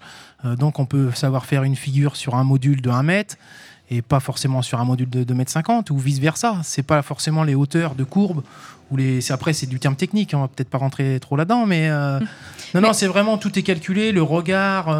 dans le BMX, il faut savoir qu'il y, a- il y a tous les muscles qui, qui fonctionnent. Mais aussi, il y a beaucoup le regard, en fait. Et puis après, il y a tout ce qui va être, euh, comme au tennis, le côté droit, le côté gauche. Nous, on, avait, on va appeler ça le, le- le- en, en opposite, en régular. Voilà. Après, on a les switches avec les pieds. Euh, on- pied droit change de devant, pied, pied, droit derrière. euh, voilà. Les rotations, on peut pas les faire dans un sens comme dans un. On peut le faire, mais il faut être déjà con- être co- confirmé. Mm. Et tout ça, ça s'apprend euh, à son rythme en fait. Il n'y a pas de base de données quoi. C'est chacun apprend à son rythme et avec le risque qu'il veut prendre. Après, Mm. ça c'est personnel. Et c'est aussi euh, ce côté personnel euh, qui peut nous mener à décider, décider à devenir un, un rider pro. Euh, comment on passe de- d'amateur, on fait ça pour son propre plaisir, à, à rider pro? Bah, déjà, faut bouger sur des, des compétitions. On n'a pas le choix si on veut être repéré par des sponsors. Donc au départ, c'est des petits, euh, des petits sponsors euh, flow team qu'on appelle ça, soit pour des, des magasins, des marques de distribution, des choses comme ça. Et puis après, euh, si on arrive à percer réellement dans le milieu, il peut y avoir des grosses marques qui se greffent par-dessus avec euh, des, des contrats. euh. Donc il y a des agents qui se mettent par-dessus. Et puis à l'époque, c'était réellement des magazines. Maintenant, c'est du net qui nous font voyager et puis permettent aussi, parce que c'est un sport qui fait réellement voyager le BMX. Parce que c'est compliqué euh, de devenir pro en France C'est pas forcément que c'est compliqué, c'est qu'on a beaucoup moins d'infrastructures que- qu'en Angleterre, en Espagne ou aux États-Unis. Et du coup, euh, chaque, euh, comme je disais tout à l'heure, chaque spot est différent. Et euh, même si on a l'impression de ne pas faire grand-chose ou squatter sur euh, un bol pendant 3-4 jours, en fait, c'est c'est toujours enrichissant. En fait. Dès qu'on monte sur le vélo, on apprend toujours quelque chose. Même si on a l'impression de rien faire, on est sur le vélo, donc on apprend. Alors Olivier, euh, on- j'ai entendu une, une phrase qui vous est, qui vous est attribuée. euh, apprendre à tomber, c'est essentiel. Est-ce que vous pouvez expliquer ça? Euh, je je sais pas si réellement c'est ce terme-là, mais c'est vrai que on, tombe régulièrement, mais on sait tomber, donc ça fait partie du quotidien d'un rider. Après, c'est vrai que si on n'essaye pas, de si on tente rien, on, on va pas vraiment progresser. Mm. Donc euh, après, il y a, y a des petites chutes et des grosses chutes. Souvent, c'est euh, c'est tout le temps, des, on va dire principalement des petites chutes. Et donc, euh, on, on sait tomber, quoi. Comme un, judoka qui va apprendre à rouler. euh, bah, nous, c'est pareil, on, on sait tomber, donc euh, Alors, on n'a pas peur de la chute. Comment on apprend à pas, pas avoir peur de la chute? En tombant? C'est à force de pratiquer, euh, à force de chuter aussi. euh, et puis surtout connaître ses limites. Après, c'est sûr que quand on va essayer une nouvelle figure, comme je, disais tout- comme je le disais tout à l'heure, on va, on va y aller par étapes.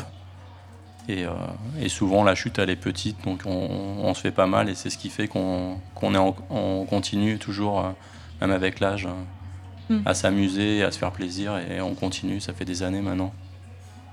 Ouais, ça fait des années. euh, Joanne, du coup, vous avez souri aussi à, à cette, à cette phrase quand on apprend à, à tomber. Qu'est-ce que, comment on dépasse un peu bah, peut-être cette peur de, de tomber et, et peut-être devenir pro un jour on veut progresser, et donc euh, on est obligé, et puis on a un peu accro à l'adrénaline quelque part, parce que du coup on se met en exercice nous-mêmes, on est seul sur le vélo, Mm. donc là il n'y a personne qui est là pour nous, euh, nous guider, on peut nous guider sur fais comme ci, fais comme ça, prends cette vitesse-là, approche cette courbe comme ça, mais là du coup après euh, sur le guidon et sur les pédales on est tout seul. Il faut se dépasser soi-même. Voilà, on se met en exercice quoi, c'est toujours enrichissant de, de pouvoir euh, choper une petite dose d'adrénaline aussi.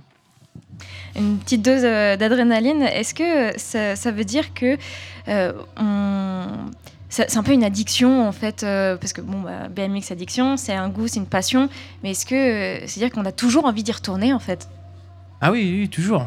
Moi, euh, voilà, j'ai 40 ans demain. Euh, Bon anniversaire. Merci. J'ai 40 ans demain. Bon, je suis pas mal blessé maintenant, mais euh, c'est vrai que je me suis plus ou moins recyclé, surcyclé sur certaines choses dans ma vie professionnelle, mais euh, j'ai toujours ce manque et ce besoin de s'e- de s'extérioriser sur le vélo. Donc, dès que je suis plus en en forme, dès que je suis plus ou moins en forme, euh, allez, je grimpe sur le vélo et puis euh, on passe toujours un bon moment, quoi. Que ce soit avec des jeunes ou, ou des potes euh, confirmés, quoi. Hmm. Alors, est-ce qu'on pourrait euh, peut-être euh, trouver un moyen de rassurer des parents qui nous entendraient, qui se diraient Ah, mais j'ai pas envie que mon, mon enfant se blesse Euh, Est-ce qu'il y, a, y a des petits trucs qu'on peut apprendre euh, pour éviter justement de, de moins se faire mal euh, quand on fait un sport bah, d'adrénaline, où on tombe régulièrement? Est-ce qu'il y a des, des petites choses qui peuvent rassurer des parents? Oui, bah après, il faut approcher la chose. euh, voilà, il faut mettre un casque. Il Mm. faut mettre un casque, c'est le minimum. Après, il existe plein de protections, des genouillères, euh, protège tibia, protège malléole. Et puis après, bah, les, les enfants, on les guide euh, correctement. Euh, on laisse pas un, un enfant comme ça en mode garderie. euh, si on voit qu'il est tout seul, bon, qu'il prend des risques, on- nous, on va tout de suite s'alerter, on va faire hop là, attention. Donc on lui, on lui dit, mets ta pédale comme ci, comme ça, descends à droite, à gauche. Voilà, mettre un frein aussi, parce que c'est la mode de, de rouler sans frein. Donc pour commencer, c'est pas l'idéal. Donc euh, voilà, il y a des petites choses, c'est des petits, petits termes techniques, techniques comme ça, mais des petites bases quoi. Mais il faut pas, faut pas griller les étapes en fait. Si on veut pas se blesser de suite et être buté, il faut pas griller les étapes. Après pour les parents, euh, bon, je pense que maintenant c'est assez démocratisé à la télé, euh, avec le net et tout ça, euh, ils peuvent faire confiance euh, totalement euh, à, à l'enfant en fait. hein. Hmm. Olivier moi, je pense euh, aussi qu'ils peuvent se diriger vers des associations. Il y a des fois des associations qui permettent de, de donner des, euh, des cours justement aux jeunes. Mhm. Et puis, euh, et, puis- et pas hésiter aussi d'aller voir les, les riders locaux, les, les plus grands, pour demander des conseils. Parce que c'est vrai que quand on est parent, on ne sait pas toujours euh, ce qu'il faut acheter comme vélo. Donc il y a plusieurs tailles de vélos et euh, plusieurs marques aussi. Donc il y a- y, y y plusieurs qualités. Et pareil pour les casques et les protections. Donc euh, nous, on, on- à chaque fois qu'on vient nous demander, on est content de, leur- de les aider. Ça nous fait plaisir justement qu'il y ait une nouvelle, euh, une relève qui arrive. On est content. Ouais. Parce qu'on n'est pas tout seul euh, sur un, un skatepark, en fait, il y a toutes les générations qui se confondent. Comment ça, ça se passe? Ah oui, oui, il y a vraiment tout le monde, il y a plusieurs disciplines et on est toujours euh, dans, dans l'entraide quelque part. On- Il y a toujours des ordres de priorité. On drop, euh, le drop, c'est descendre dans le bol ou sur la street plaza. Euh, on descend pas tous en même temps. C'est des runs, on va dire, de deux minutes. On fait un, tour, un tour à l'endroit, un tour à l'envers. On remonte, on laisse la place aux copains. Que ça soit pour skate, BMX, on, a un échange qui est, sympathique. Parce que du coup, euh, même si c'est pas la même discipline, euh, on s'entend par rapport au spot. Et ça, c'est les premières choses qu'on dit aux, parents déjà, qui comprennent pas forcément que, que la piste est, faite pour tout le monde. Donc euh, il y a un temps pour tout. Et on court pas partout. Et, mais en général, ça se passe bien. Ça se passe bien. Les, les gamins comprennent plus vite que les, que les parents. Ah, bah, c'est noté, le message est passé. Euh, un spot qui se partage, et puis la démocratisation du sport aussi, c'est voir apparaître par exemple sur euh, le skatepark de Châtellerault des petites pancartes qui expliquent un peu les règles du lieu. C'est euh, des choses que vous, vous avez initiées, ça, ou qui sont la, la bienvenue parce que c'est du coup la municipalité qui l'initie? Oui, bon, on a fait un petit, un, un petit tableau euh, de présentation du, du skatepark. euh, voilà, euh, être au minimum deux ou trois personnes, pas prendre de risques inutiles quand il pleut, des choses comme ça. Mais bon, ça après, c'est du bon sens en fait.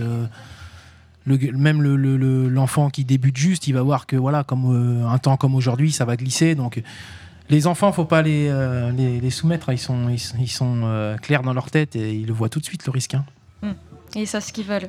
Alors, il va y avoir une démonstration. euh, donc, euh, aujourd'hui, ça a déjà un peu commencé, mais il pleut un petit peu. Donc, euh, on, on y va doucement. Est-ce qu'on peut espérer vous voir rider là, dans l'après-midi, sur le site de la Manu à Châtellerault? Alors moi, je vais m'occuper principalement des initiations. Mhm. Donc il y, a, il y a plusieurs vélos et casques. Donc je vais accueillir les enfants et on va, on- je vais les initier sur le skatepark. Pour ce qui est de la démo, ça va, ça va vraiment, ça va être les riders qui vont, qui vont décider ou pas de la faire. Parce que Mhm. c'est vrai que ça peut être très dangereux. Donc on va voir en fonction du temps, on va s'adapter. Mm. Et s'il pleut pas, et si euh, on peut euh, nettoyer la, la piste, euh, on a de quoi ici, euh, ça peut à commencer à partir de quelle heure? Euh, on avait dit 14h pour la première démo. Bon, là, c'est loupé. Euh, on va essayer de faire la deuxième démo vers 16h si le temps nous le permet. Voilà, mais tout ça sans prise de risque non plus. hein. Euh, faut, être conscient que c'est une démo. On est là pour représenter la ville de Châtellerault, le skatepark. Donc, euh, je pense que ce serait bienvenu qu'il n'y ait pas de blessés non plus. Autant pour la mairie que pour les riders. Et puis, euh, bah, autrement, on dit bon vent et on va remettre ça. hein. Et on va remettre ça, si vous voulez remettre ça. Donc, même vous savez où est le site du skatepark à la Manu, à Châtellerault.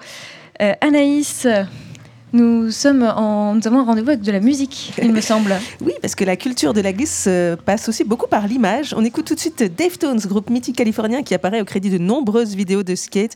Le titre My Own Summer.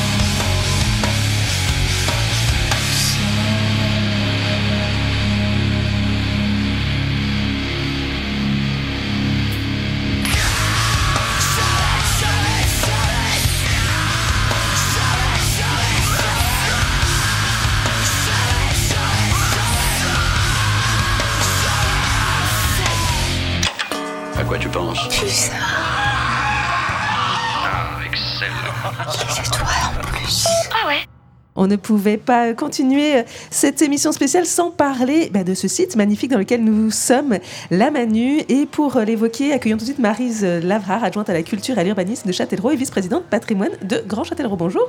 Bonjour. Merci d'être avec nous aujourd'hui. Alors peut-être d'abord parler de, de cette histoire, de, de, ce site, la Manu. C'était euh, un site industriel qui a accueilli en fait des milliers d'ouvriers. Oui, bien sûr. Alors, permettez-moi une petite rectification. Je ne suis pas adjointe à la ah, culture. Je suis première adjointe de la ville en charge du patrimoine, de l'urbanisme, de beaucoup de choses, mais pas de la culture. Merci Seulement bien. à l'agglomération, où effectivement, j'ai cette responsabilité des équipements culturels.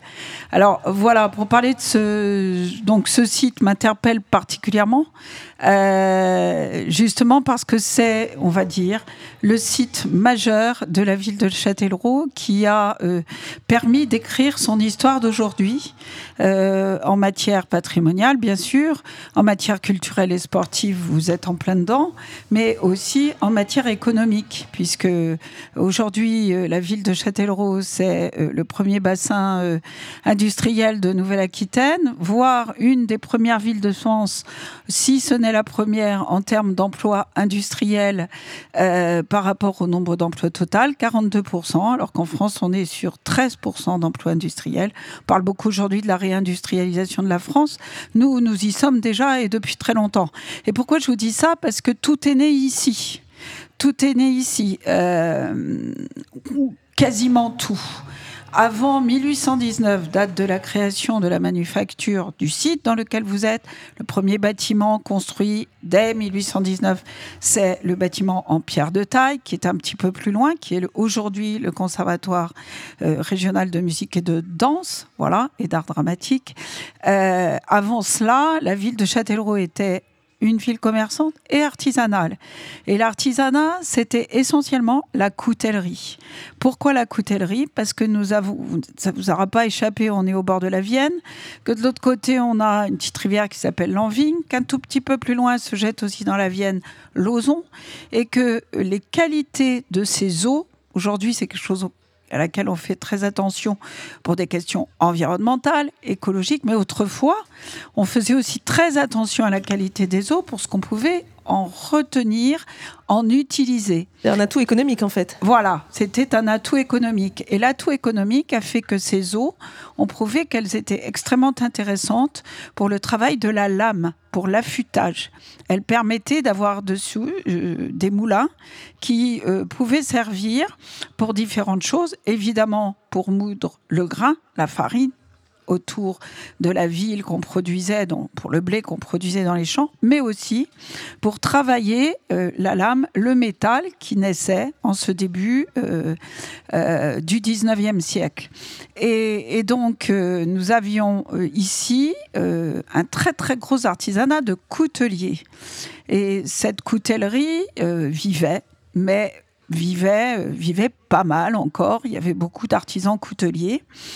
Et euh, après la Révolution, euh, les usines d'armement étaient toutes situées euh, sur le front est de la France. Quand je dis après la Révolution, c'est plutôt après les, guerres avec la Russie.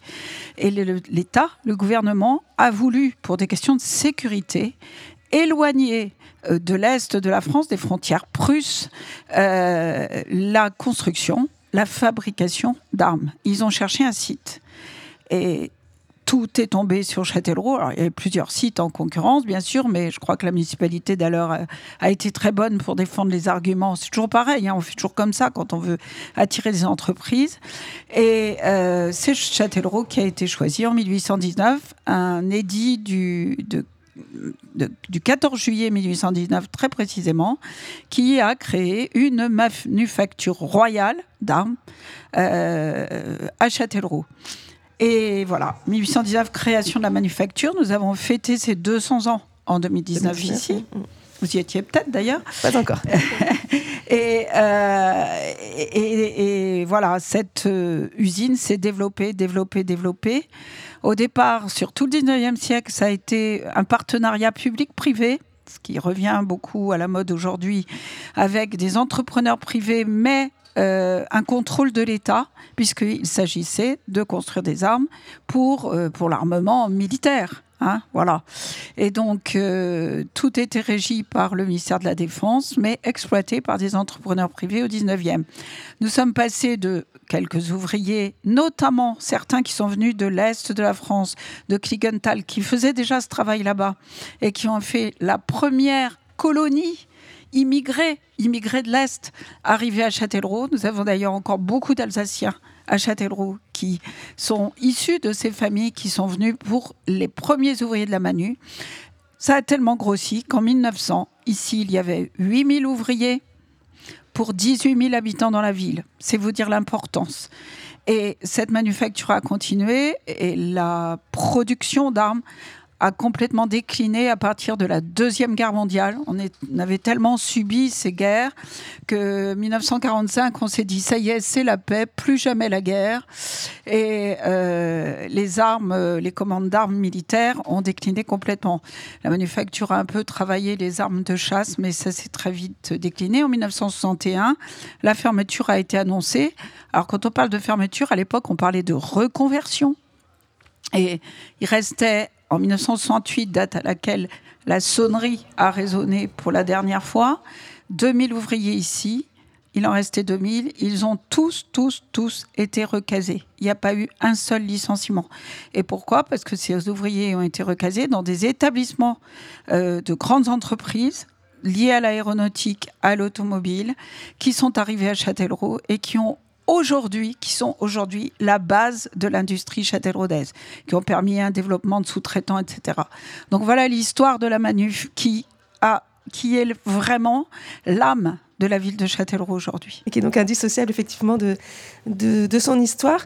Euh, alors ça s'est euh, fermé donc en, 1968. Et comment est venue l'idée euh, de réutiliser ce site? Ça aurait pu être rasé, ça aurait pu servir à, autre chose. Pourquoi la municipalité de l'époque a décidé de le faire revivre? Alors, c'était pas la municipalité de l'époque, c'était l'État. Et l'État, déjà, a, gardé un gros quart, pour ne pas dire un tiers, des bâtiments dans son giron du ministère de la Défense. Ça constitue les archives de l'armement aujourd'hui, qui sont le deuxième pôle d'archives de l'armement de l'État de France, le premier étant à Vincennes. Il y a ici, euh, ça va vous effrayer, 160 km linéaires d'archives là-bas au bout du site. Ils sont même encore en train de construire un bâtiment parce qu'il n'y a pas assez de place. Et il y a encore 70 personnes du ministère de la Défense qui travaillent euh, sur ce site. Le deuxième pôle, c'est que on était dans la grande époque de la formation professionnelle organisée. Avant, vous étiez apprenti chez un patron. À partir de ce moment-là, on a commencé à organiser la formation professionnelle.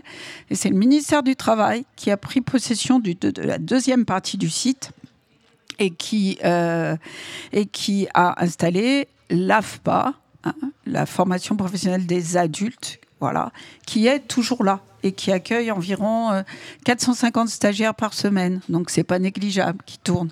Voilà la vie de la Manu aujourd'hui.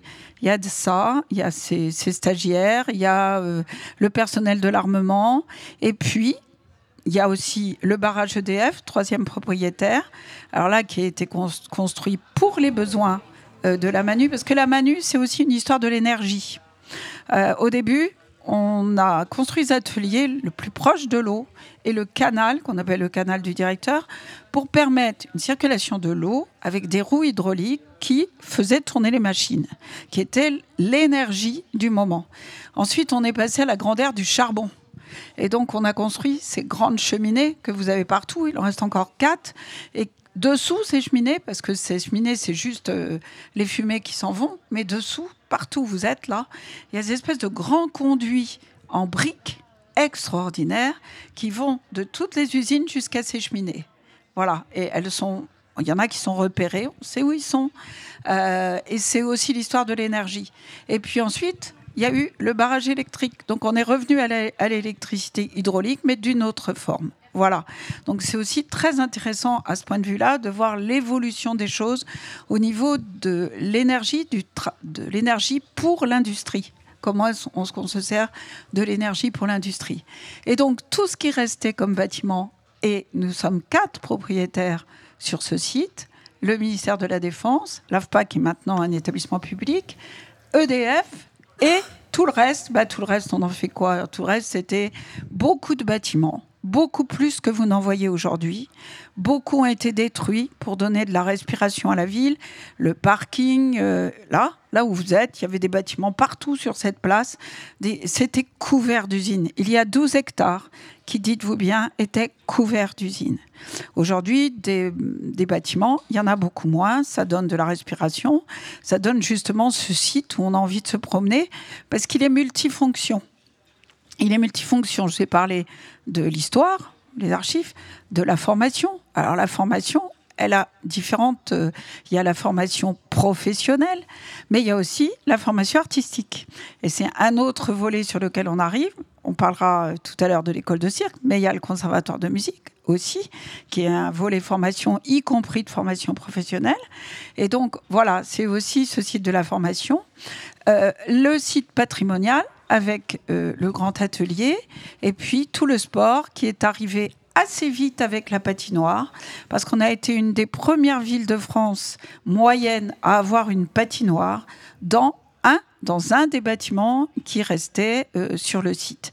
Et donc tous ces bâtiments-là, euh, l'État a dit à la ville à l'époque, ben, écoutez, euh, allez-y, euh, euh, qu'est-ce que vous voulez en faire Euh, Voilà, ils ne savaient pas quoi en faire, donc on- la ville a récupéré les bâtiments. Et la première installation, sans vraiment réfléchir, qui a été faite, c'est le musée, la partie auto-moto-vélo, car un collectionneur, un grand collectionneur, qui est un des, des piliers de l'histoire de l'automobile au Mans, euh, vous savez, vous avez entendu parler des 24 heures du Mans, euh, avait une collection qui ne savait pas où mettre. Il a demandé au maire de l'époque, euh, Pierre euh, s'il n'avait pas un bâtiment pour abriter sa collection. C'est comme ça que la collection a atterri dans ce bâtiment derrière nous qui était vide, qu'on appelle maintenant le grand atelier, parce que c'est le plus grand atelier de la Manu qui nous reste réellement.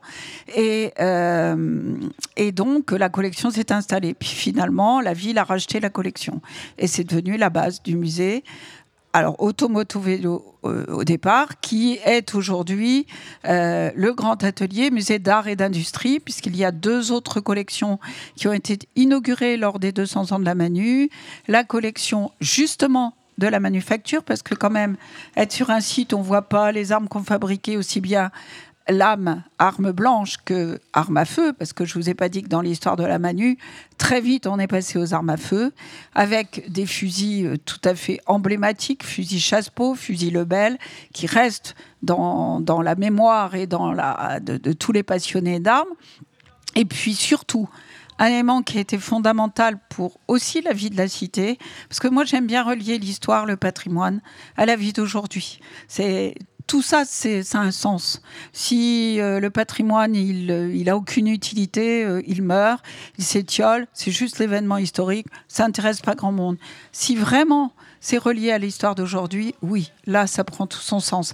Et donc, je voulais juste dire qu'il y avait une époque extraordinaire ici sur ce site, c'est la fin du 19e siècle, 1895-1900, où il y a eu une commande de 500 000 fusils russes et donc une colonie russe extrêmement importante menée par le prince Gagarine.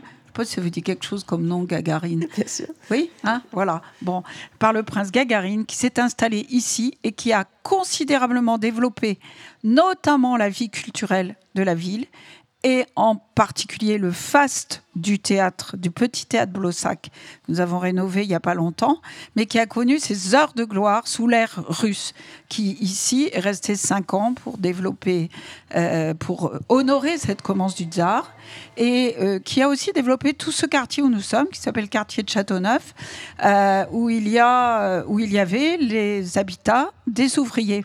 Alors, des petites anecdotes comme ça, les habitats des ouvriers sont développés dans le quartier de Châteauneuf, ça donne un, habitat tout à fait intéressant. Et puis aussi la vie commerçante.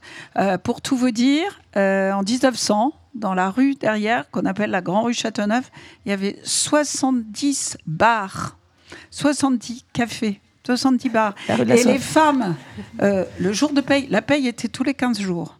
Et euh, les femmes se tenaient à la porte, parce que tout était fermé, entouré de, de, grandes, de grands murs. C'était la défense, hein, on n'entrait pas. Et elles attendaient le mari parce que voulaient récupérer la paye plutôt qu'ils aillent la boire, la boire au café du coin. Voilà.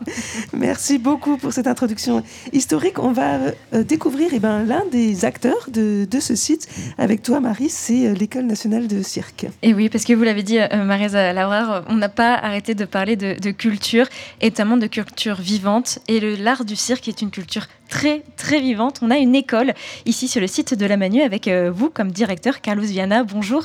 Bonjour. Alors, euh, vous êtes donc le directeur euh, de l'École nationale du cirque de la Manu, sur le site de la Manu. Ça fait un moment qu'il y a un cirque à Châtellerault. Ça fait combien de temps? Ah, L'école est là depuis euh, 1995. Donc, euh, il y a déjà 27 ans que l'école est là. Donc, mm. nous sommes à la 20, 20, euh, promotion numéro 23 à l'école. Et, et, depuis toujours, l'école était liée à ce mouvement de, de formation de cirque contemporain. Oui, alors euh, lié forcément à la formation.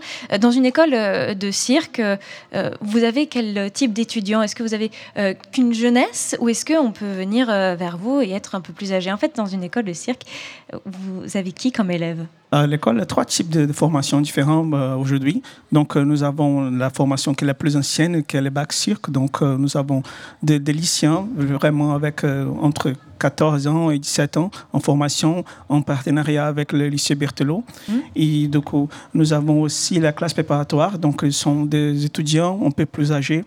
Donc, c'est une formation d'étudiants reconnue par le ministère de la Culture avec des étudiants qui ont de, entre 18 et 21 ans. Et après, nous avons un grand secteur loisir. Donc, euh, en ce secteur loisir, nous avons euh, des personnes qui pratiquent le cirque comme une activité complémentaire à leur vie. Donc, euh, ça, ça va de, de l'âge de 6 ans jusqu'à 70. Donc, mm. la... Vous avez du monde euh, dans, dans, cette école. Vous avez euh, un corps enseignant. Vous êtes combien à, à faire vivre cette école? Oui, l'école est une équipe de, cinq enseignants permanents. Donc, ils sont tous artistes de cirque avec une carrière euh, euh, aussi de, à la formation, mais aussi comme vraiment artistes de cirque. Donc, euh, nous avons cette, cette force à l'équipe. C'est une équipe vraiment qualifiée et vraiment importante dans la scène de formation de cirque. Hmm. Et c'est une école aussi qui se produit euh, sur le parvis de, la manufacture. Vous faites des, spectacles, c'est ça? Oui, oui. Euh, nous faisons euh, constamment des spectacles. Nous avons au moins une fois par mois un spectacle qu'on appelle le Bœuf Cirque, qui est, joué dans, vraiment dans les de, de l'école. Et, et, aussi, euh, une, une, fois par an, nous avons un spectacle ici, un espace ouvert devant la, la Manu, donc, qui est un spectacle de, notamment de notre classe de la seconde. Mm. C'est un spectacle ouvert public, gratuit aussi. Alors des spectacles où évidemment on peut voir les progrès euh, d'année en année de, vos élèves. Euh, vous faites euh, quel type de, de spectacle, quel type d'activité? Vous êtes plutôt des acrobates? Vous êtes plutôt des artistes avec des, des, outils, je pense à un trapèze ou, ou, ou des monocycles? Vous faites quoi dans, dans, cette école de cirque? À l'école, elle a énormément de possibilités. Nous avons aujourd'hui registré et catalogué dans notre projet pédagogique 22 spécialités différentes et nous avons capacité de faire plus parce que l'école est complètement équipée. Il y a une équipe vraiment capable de, de, de, euh, travailler sur cette formation, ces diverses formations. Et du coup, les possibilités d'entraînement à l'école sont immenses. Donc, euh, c'est toujours un travail aussi de montrer aux élèves les possibilités au cirque parce que nous savons que dans d'autres endroits n'ont pas beaucoup de possibilités. Donc, nous faisons aussi une étape de démonstration avec chaque discipline aux élèves qui arrivent à l'école aussi. Mm. Alors c'est un peu un métier passion, faire du cirque. On donne de soi euh, dans cet art-là. Est-ce que vos élèves ont accès à un côté euh, professionnalisant euh, de, de, ce métier-là? Parce que c'est un métier, ils sortent pour être artistes. Est-ce que vous avez des connexions avec des troupes? ou est-ce que vos élèves euh, créent des troupes quand ils sortent? Comment ça se passe à la fin? Euh, Ici, euh, quand on parle de bac cirque, c'est vraiment la base des formations et la base des formations pour de, de, de compagnies de plus importantes en France aussi pendant ces 27 ans. Donc, nous avons toujours un lien fort avec nos anciens élèves qui sont professionnels, qui ont des compagnies importantes en France. Euh, nous avons maintenant un programme de résidence très important, c'est un moment d'arrivée de, de, des artistes avec ce, ce nouveau projet, projet d'innovation, nouvelle création, qui font toujours des échanges avec nos élèves. Et aussi, euh, l'école même, euh, en coopération avec les 3T, euh, nous avons créé un festival de cirque, le Festival des Insouciants. Qui se passe toujours au début décembre, où il y a plusieurs compagnies, où il y a un, vrai lien avec le milieu professionnel pour ces élèves aussi. Et justement, euh, lors par exemple de l'édition de cette année, vous avez euh, une ancienne élève euh, du cirque qui, qui est revenue et qui a proposé des spectacles, un spectacle 100% féminin. Et c'est, ça a été, j'ai l'impression, la grande thématique de votre édition de cette année. Le côté féminin, c'est une thématique moderne. Est-ce que c'est un moyen pour vous Alors, euh, pardonnez-moi ce, peut-être ce- ce- cet aspect un petit peu euh, euh, bâtard, j'ai envie de dire, de, la vision du cirque, mais est-ce que c'est une façon pour vous de le moderniser, moderniser l'art du cirque, de s'emparer de thématiques qui sont autant dans l'air du temps? Je crois que le festival en ce moment est un peu le miroir de ce qui se passe à l'école. Parce qu'à l'école, en fait, nous avons beaucoup plus de, de femmes ont à l'école. Donc c'est déjà une réalité à l'école. L'école de Châtellerault a, a toujours eu cette politique de, inclusion, d'égalité, vraiment. Donc euh, je pense que le festival a un, un lien avec cette, cette politique. Y avoir euh, Louise Faure à la coordin- à la coordination artistique, euh, l'équipe féminine, c'était aussi une façon de montrer cette, cette, euh, cette côté de l'école qui est vraiment cher de notre côté. À nous, c'est vraiment important Mhm. d'avoir cet aspect d'égalité. Est-ce que vous savez déjà quelle va être la thématique euh, du festival de l'année prochaine? Non, pas encore. Vous, avez un, vous avez un an pour vous préparer, ça va. Oui, c'est ça. Bon, merci beaucoup euh, d'avoir répondu à mes, mes questions. Carlos Viana, vous êtes le, le directeur de l'École nationale de cirque qui est sur le site de la manufacture, un site hautement patrimonial. Et vous restez avec nous puisqu'on va parler des différents acteurs de, de ce site. Juste une petite pause musicale avec les Beastie Boys, un groupe associé depuis toujours à la culture skateboard. Voici le titre Passe ce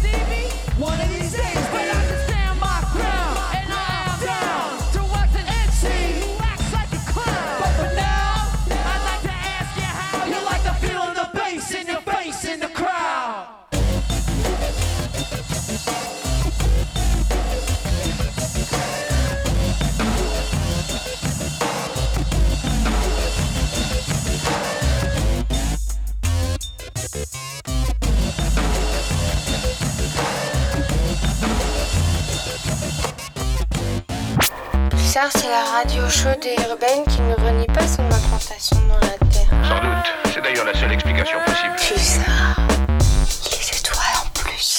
Marise Lavrard, première adjointe de Châtellerault et vice-présidente de Grand Châtellerault, est toujours avec nous ainsi que Carlos Viana, qui est le directeur de l'École nationale de cirque.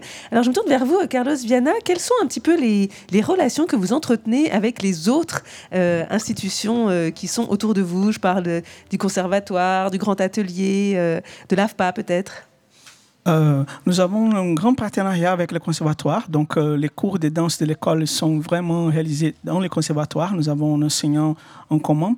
Je pense que c'est un lien vraiment fort. Euh, aussi, le spectacle du conservatoire peut être réalisé dans notre chapiteau aussi, qui, est, localisé sur l'îlot de l'âge.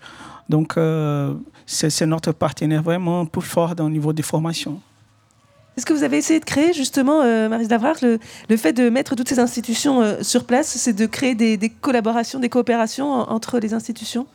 Ah oui, évidemment, on incite nos directeurs, euh, même si l'école de cirque est une association, une association laquelle nous sommes grandement partenaires. Enfin, moi-même, je suis au conseil d'administration. Et euh, nous incitons tous nos directeurs d'équipement, conservatoire, grand atelier, euh, patinoire, parce qu'il n'y a pas que les partenariats avec la culture, il peut aussi y avoir les partenariats avec, partenariat avec le sport. Et puis, on a un élément fédérateur, c'est que ce site, je vous le disais tout à l'heure, nous voulons en faire le pôle majeur sur le plan touristique. Et euh, de ce fait, euh, nous, fo- nous fonctionnons en termes de projet. Euh, L'idée, c'est de, de de présenter à la population des touristes et des habitants de Châtellerault une journée à la Manu. Comment peut-on utiliser une journée à la Manu? Ben Évidemment, en mettant tout le monde euh, tous ensemble et en proposant tous des choses complémentaires. Donc, euh, à ce titre-là, euh, nous engageons tous les partenaires à travailler ensemble, à nous faire des propositions et on mixe tout ça. Et autant on peut, l'été, on va pouvoir faire du patin à roulette ou du roller sur le plancher euh, de la patinoire parce qu'on enlève la glace et on a un plancher. Autant peut-être on va louer les petites voitures au grand atelier euh, pour, euh, pour pouvoir faire un tour pour les enfants dans le site. Et puis peut-être que nos vélos aussi, mais si on a des vélos euh, juste une roue, vous savez, comme les uns, on ira peut-être voir à côté du côté de l'école du cirque s'ils peuvent nous aider. Donc vous voyez, des choses comme ça, des partenariats. Puis le conservatoire, bien évidemment, parce que la musique, la musique elle est partout. Et dès qu'on fait une animation, vous le savez, hein, vous êtes une radio, euh, à chaque fois l'intermède c'est de la musique. Et ben, c'est pareil sur le site. Le conservatoire peut être partenaire de beaucoup de choses parce que au conservatoire on a toutes sortes de musique. Comme au cirque, on a comme à l'école de cirque, on a 22 enseignements, voire plus, comme disait euh, Carlos. Au conservatoire, on a un très très grand nombre d'enseignements, y compris des enseignements de musique contemporaine euh, et de danse, de théâtre. Et donc voilà, on, est vraiment aujourd'hui, il n'y a pas de cloison dans la culture. Euh, tous les spectacles et le spectacle de cirque, on peut en parler. C'est aussi de la musique, c'est aussi de la danse, c'est aussi de l'art contemporain. C'est tout ça mélangé. Aujourd'hui, un spectacle, c'est un spectacle artistique dans sa globalité. Et bien sur ce site, c'est la même chose. Ce qu'on y propose, on veut que ce soit complètement, que tout le monde y trouve son compte.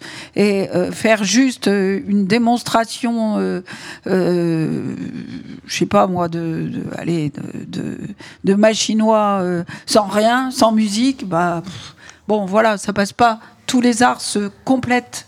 Un spectacle aujourd'hui, c'est un spectacle complet.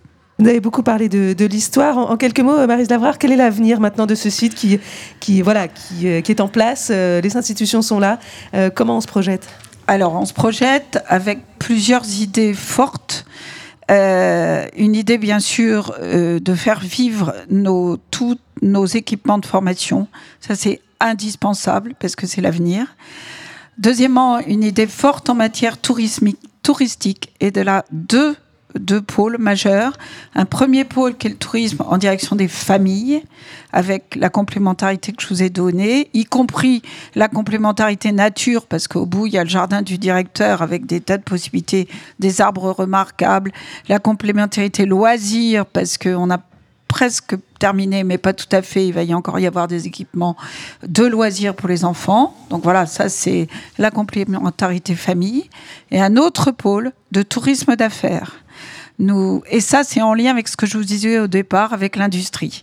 On sait aujourd'hui qu'on a besoin de pôles touristiques pour le tourisme d'affaires. C'est quoi le tourisme d'affaires? On appelle ça tourisme, mais en réalité, c'est une entreprise qui a besoin de ressourcer euh, ses- ses- son, son personnel, ses cadres autour d'un projet fédérateur, autour de réflexion.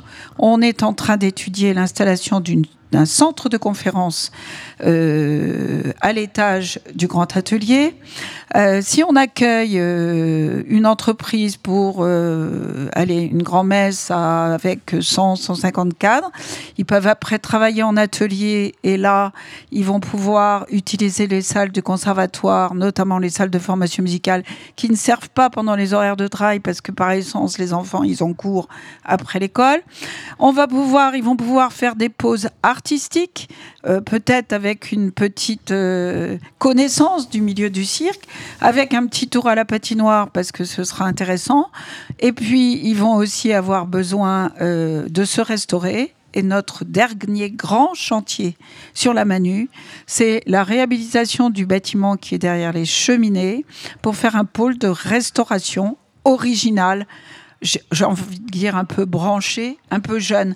Parce que la chose dont je n'ai pas parlé, c'est qu'ici, ce qu'on veut, c'est mixer toutes les populations, du plus petit au plus âgé. Un grand merci Marise Lavrard et, et on a hâte de découvrir euh, toutes ces nouvelles structures. Merci beaucoup à, vous aussi euh, Carlos Viana d'être venu dans cette euh, émission. Les démonstrations continuent sur euh, le skatepark, on l'espère, avec la, souffleuse. En tout cas, il y a toujours DJ Optimiste. À partir de 17h30, il y a le parcours de Ice Cross à la patinoire. De 22h à 23h, c'est patinage libre. Et le grand atelier reste ouvert en nocturne jusqu'à 21h. Merci à tous nos invités. Merci à toi Marie. Merci à Châtellerault et Grand Châtellerault d'avoir rendu cette émission possible. Merci à vous, auditeurs et auditrices, sur place et sur nos ondes. On se quitte avec une musique tirée du skateur Guy Mariano dans la vidéo Mouse. Voici Herbie Hancock, Watermelon Man. Bon après-midi.